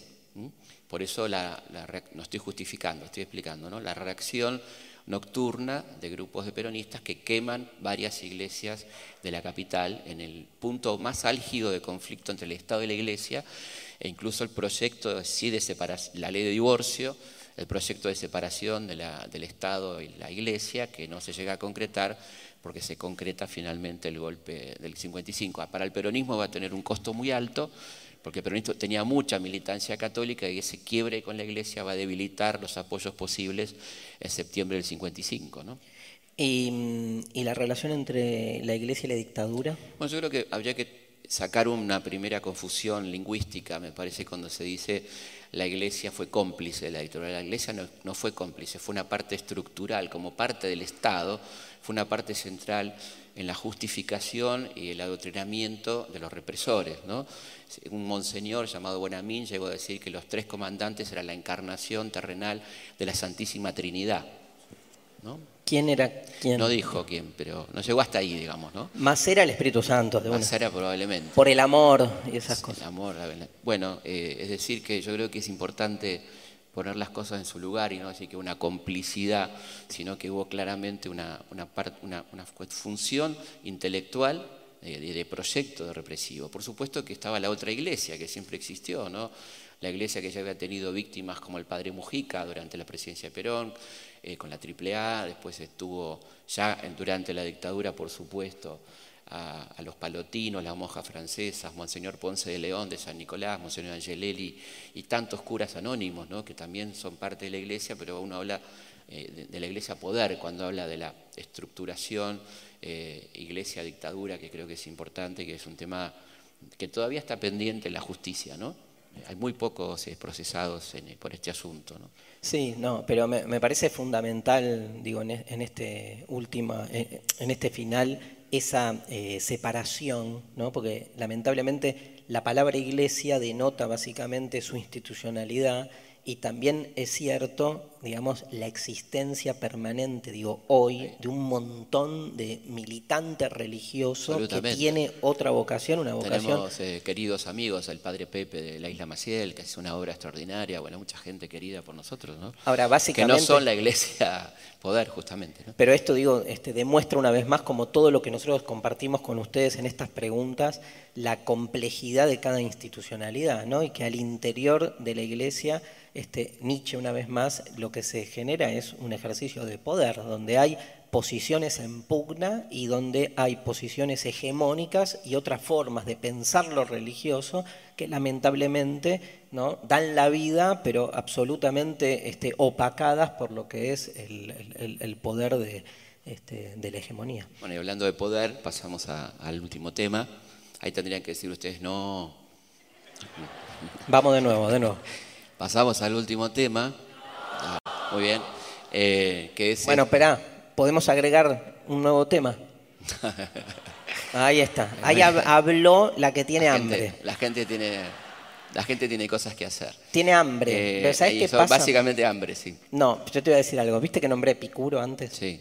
Epicuro decía que para que una clase de filosofía rinda, primero había que comer grandes banquetes de comida y después y una gran práctica orgiástica entre todos los que participaban de la charla, porque claro, si vos no morfás antes ni perdón, no, pero garchás antes, estás todo el tiempo en la clase diciendo, "Tengo hambre." O mirando a este diciendo, "Qué, qué fuerte que es este tipo." Ahora, si vos te saciás tu hambre intestinal estomacal y tu hambre sexual antes de la clase, uno después llega y dice, ¿qué haces? Filosofía. Se tranquilo. Así que vamos a hablar con la Facultad Libre para que el próximo encuentro... Es un lugar como más, más amplio, ¿no? Levante la mano quien estaría de acuerdo en venir antes con un banquete y una orgía. ¡Mirá! Todos, todos. Todos filmados. ¿Cómo no? Bueno, el, último tema decíamos poder, eh, que me parece interesante mm, eh, la cuestión semántica, ¿no? Todo el mundo habla de poder como un sustantivo, pero también es un verbo, ¿no? Y quizás sobre todo es un verbo, ¿no? Qué, qué, interesante diferenciar y desacralizar al poder sustantivo, ¿sí? Este, y volver a recuperarlo como verbo para entender, digamos, que antes que nada, poder tiene que ver con lo que puedo y con lo que no puedo. De hecho, es uno de los términos que más utilizamos y que habla de nuestras posibilidades. ¿no? Digo, la gran tragedia humana, una vez más, tiene que ver con su imposibilidad, con lo que no puede. De hecho, para volver al tema anterior, creamos la metáfora de Dios en términos de omnipotencia, de que todo lo puede, porque nosotros no lo podemos todo. E incluso esa primer narrativa bíblica hermosa que es la del pecado original, digo, hermosa como historia, donde viene Dios y le dice a Adán y Eva, de este árbol este, no habrás de comer, del árbol del conocimiento del bien y del mal, uno siempre lo interpreta como una cuestión de la curiosidad humana que no se la aguanta. Y a mí me gusta más interpretarlo como una cuestión de poder. O sea, viene alguien y te dice, esto no, ¿qué haces? Vas por eso. O sea, eh, ahí hay una lucha de poder acerca de lo que me permiten o no me permiten poder. Porque me parece que un poco la cuestión está en eso, en qué me permiten y qué no me permiten. Uno entiende al poder siempre como un elemento exterior a nosotros que viene desde afuera y permite o prohíbe. ¿no? Esto lo analiza muy bien Michel Foucault, tal vez el más grande pensador del poder en el siglo XX, cuando analiza en un libro llamado Historia de la Sexualidad lo que él llama la hipótesis represiva del poder, la idea de poder como represión. Yo sé lo que quiero, pero viene el poder de afuera y me deja o no me deja que yo, digamos, realice ese deseo, realice eso que yo quiero. Foucault dice, basta de pensar así. El poder no reprime, el poder normaliza, dice. Y por eso es más efectivo porque cuando reprime, uno lo visualiza desde afuera como un gran ente que te deja o no te deja, pero lo tenés enfrente, lo conoces y hasta ese conocimiento te tranquiliza, porque de alguna manera su exterioridad hace que uno se inmunice a sí mismo, esté tranquilo con su propio destino, diciendo, bueno, ahí está el poder que me deja o no me deja hacer lo que yo quiero. ¿Y saben qué? No me hago cargo de nada en relación a mi responsabilidad. O sea, me desborda, me excede, no lo puedo yo dominar. Hay este ese gran poder, el dueño de no sé qué empresa, el, este, los tres o cuatro hacedores de los discursos que nos dominan, pero puesto como una figura exterior y de la que yo no tengo nada que ver, no me implica. Foucault dice, no, no, no, a ver, a ver, el poder opera de otra manera. ¿Viste que vos dijiste, dice Foucault, este, yo sé lo que quiero y el poder me deja o no me deja, en ese yo sé lo que quiero, el poder ya operó, ya actuó. No está fuera y te deja o no te deja. Es al revés. Cuando vos decís yo sé lo que quiero, pero me permiten o me prohíben, en ese yo sé lo que quiero, el poder ya te normalizó y generó algo mucho más complejo se introdujo en vos. Entonces vos estás reproduciendo ese poder, con lo cual la pelea contra el poder ya no te tranquiliza, porque el poder no está afuera, está dentro. Entonces vos te crees que estás peleando contra el poder y te regodeas diciendo soy un gran progresista, ¿no? que me peleo contra el poder de turno y logro entonces estar muy puristamente bien conmigo mismo, y te haces así como el, progre contemporáneo, mientras a tu familia le destinas lugares estancos en una normalización de un poder supuestamente, ponele, patriarcal o heteronormativo, donde mientras discutís con tu familia y dialogás y lees página 12 acerca de los grandes problemas del capitalismo contemporáneo, le decís a tu hija. ¿Y los platos? Hay que lavar los platos. O sea, o sea, ese poder, ese poder, uno lo tiene internalizado y uno lo reproduce porque está invisibilizado, porque uno lo asume como algo normal. Normalizar significa que algo se constituye como normal, pero para nuestra idea de lo normal, si se constituye como normal, no es normal, porque nosotros entendemos que la normalidad no es una construcción, sino algo que se da de modo natural.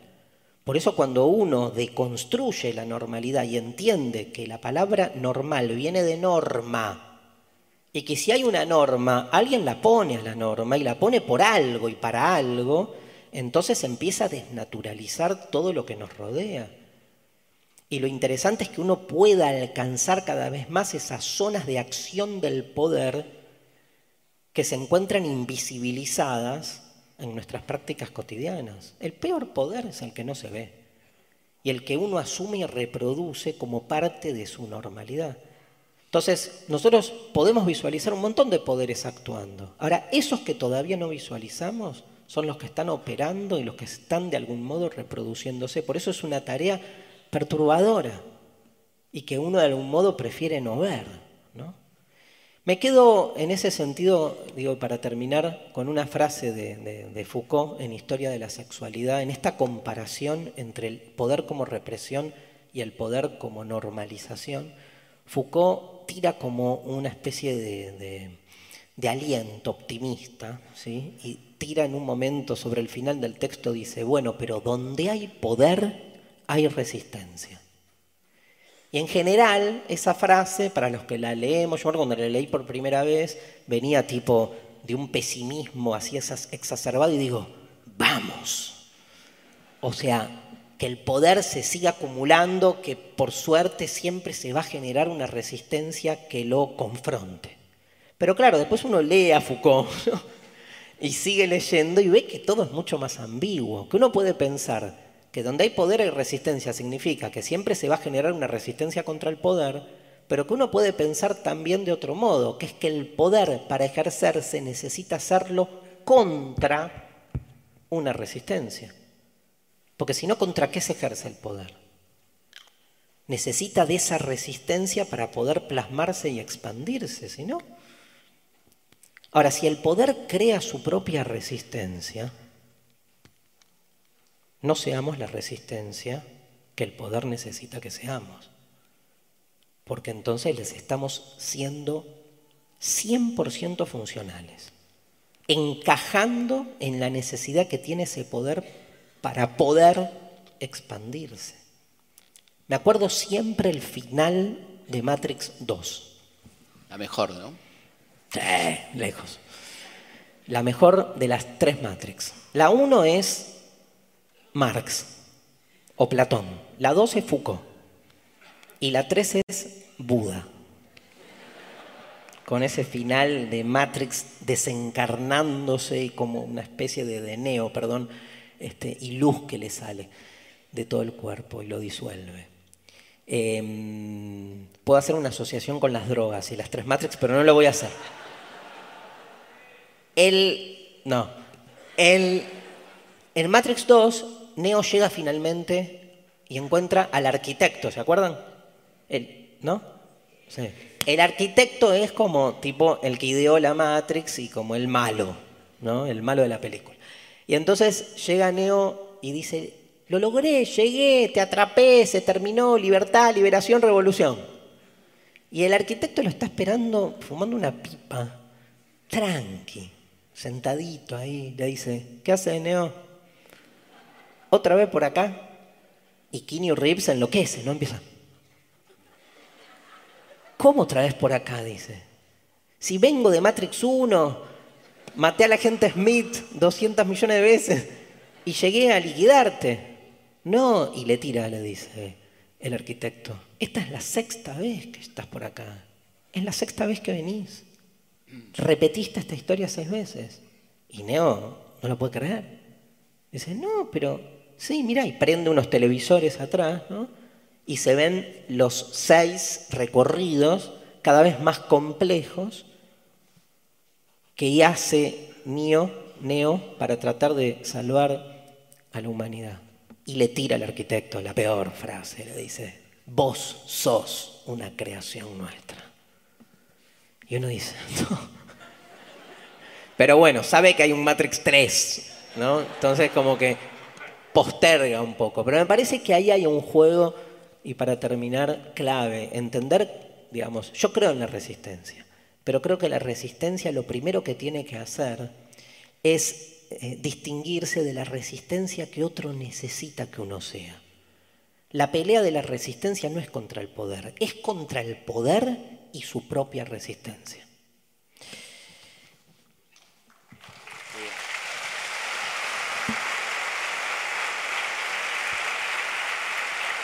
Está duro el tiempo.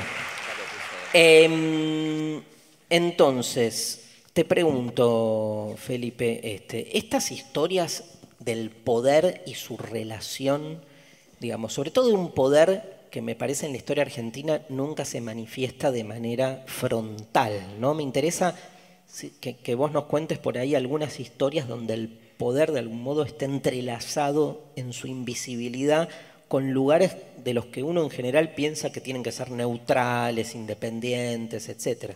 Bueno, hay una historia para cerrar que me parece muy, ilustrativa, que tiene que ver con la mm, Argentina de la década infame, cuando mm, en 1935 se produce un hecho tremendo, que es el asesinato de un, de un senador en plena sesión del Senado, ¿no? nada más y nada menos que alguien muy conocido por ustedes, Lisandro Latorre, Em, que combate las mafias y la corrupción del gobierno de Justo, denunciando al ministro Federico Pinedo y al ministro Luz Daó, que eran el ministro de Hacienda y el ministro de, Agricultura de aquel momento, que estaban implicados en un negocio de tráfico de carnes con el frigorífico anglo y a ese denuncia ese pacto vergonzoso que es el pacto Roca-Rumsinman, que nos convierte en Colonia, ¿no? donde todas las ventajas eran para Inglaterra y nosotros prácticamente nada. Un gran negocio para los grandes ganaderos que es denunciado por Lisandro en el Senado de la Nación. Eh, quieren callarlo, intentan matarlo y matan al senador por Santa Fe, Enzo Bordavere, que es como un tiro al corazón de Lisandro porque era como su hijo, una persona muy querida, y esto es un escándalo nacional e internacional que ocupa las primeras planas de los diarios, asesinato en el Senado de la Nación, lo cual preocupa mucho al presidente Justo, que se comunica con su amigo, el hombre más importante de los medios de la época, ¿no? Espera. Fantino 2. ¿Vos me estás diciendo que el presidente de un país llamó por teléfono y se comunicó con el dueño de los medios? ¿Imposible? Así es. Por suerte nunca más pasó, ¿no? Una cosa que quedó ahí. Eh, y bueno, eh, empiezan a ver cómo hacer para ir desplazando de la tapa de los diarios el asesinato de Bordavere había ocurrido la muerte de Gardel, pero ya había desaparecido de los diarios, no alcanzaba. ¿no? Entonces, a Botana, este hombre que es justamente el, director de crítica, el hombre más poderoso de los medios de la época, se le ocurre la idea de empezar la campaña pro repatriación de los restos de Gardel. Entonces comienzan las historias sobre las novias de Gardel, las canciones de Gardel, este, los trámites para conseguir que Gardel vuelva y la repatriación final de Gardel, con lo cual la noticia va siendo absolutamente desplazada de los diarios y no se habla más del asesinato de un senador en plena sesión del Senado. Claramente el poder opera de maneras así muy, muy perversas, ¿no? Sobre todo en su invisibilización. Me parece que un caso, digamos, que atraviesa la historia argentina y que hasta pocas horas era clave en, nuestra, sobre todo, lectura de la política y la historia, es el caso de la figura del desaparecido. Sí, una figura que tiene una historia muy larga, que tiene que ver con la convocatoria argentina durante la llamada Revolución Libertadora de los expertos franceses en represión que habían operado en Argelia eh, general Azurecé y su gente que llega a nuestro país en 1957 se instalan en la Escuela Superior de Guerra y comienzan a planificar cómo encarar el enfrentamiento a la resistencia peronista con los mismos métodos que habían usado contra el FLN argelino, el Frente de Liberación Nacional de Argelia. Y entonces se proponen y auspician un método represivo que es la figura del desaparecido es decir, el secuestro, tortura, desaparición de una persona. El primero con estas características a partir de la escuela francesa es Felipe Vallese, un dirigente de la UOM que es eh, secuestrado, muerto y desaparecido, y luego, por supuesto, esta figura se hará masiva, pero en el medio hay un hecho muy importante que es el golpe de Chile, con sus muchos cadáveres en la calle, y el Consejo del Departamento de Estado en 1975, al almirante Gussetti, que participa, un hombre que ya estaba armando el golpe del 76, y participa de las conferencias de ejércitos americanos ya en el Chile pinochetista, donde Henry Kissinger le dice que hay que tener en cuenta lo desagradable que es para la opinión pública los cadáveres en la calle y que deberían recordar aquellos generales franceses que fueron tan útiles en Argentina y tan útiles en Estados Unidos porque fueron los asesores eh, para Vietnam que por lo tanto recomendaba el uso del método de la desaparición de personas, que fue, ya estaba por supuesto produciéndose en Argentina con la AAA y que se torna en metodología de terrorismo de Estado a partir del 24 de marzo de 1976. Una historia tremenda de la que pensábamos que nunca más íbamos a hablar, ¿no? Tal cual. Este, vemos eh, cerrando, eh, estamos este, a horas y digamos en directo con las novedades de estos eh, últimos días. Para nosotros, este, Santiago Maldonado era eh, de algún modo la continuación de esta figura del desaparecido que ponía de algún modo en evidencia las zonas grises, de la institucionalidad. Así que este, esperemos eh, ver cómo se va desenvolviendo el tema y entendiendo y preguntándonos acerca de la historia argentina y desde la filosofía para que de alguna manera este, las formas que se van instituyendo en un orden social este, no sean definitivas y puedan mostrar claramente sus tramas ocultas. Bueno, muchísimas gracias a todos. La verdad que es muy lindo para nosotros estar acá y nos volvemos a ver. Un abrazo enorme para todos. Muchas gracias. ¿eh? Muchas, gracias. a la gente de la facultad que nos convocó y gracias a ustedes. Muchísimas gracias. Gracias a la Facultad Libre, gracias a todos por venir.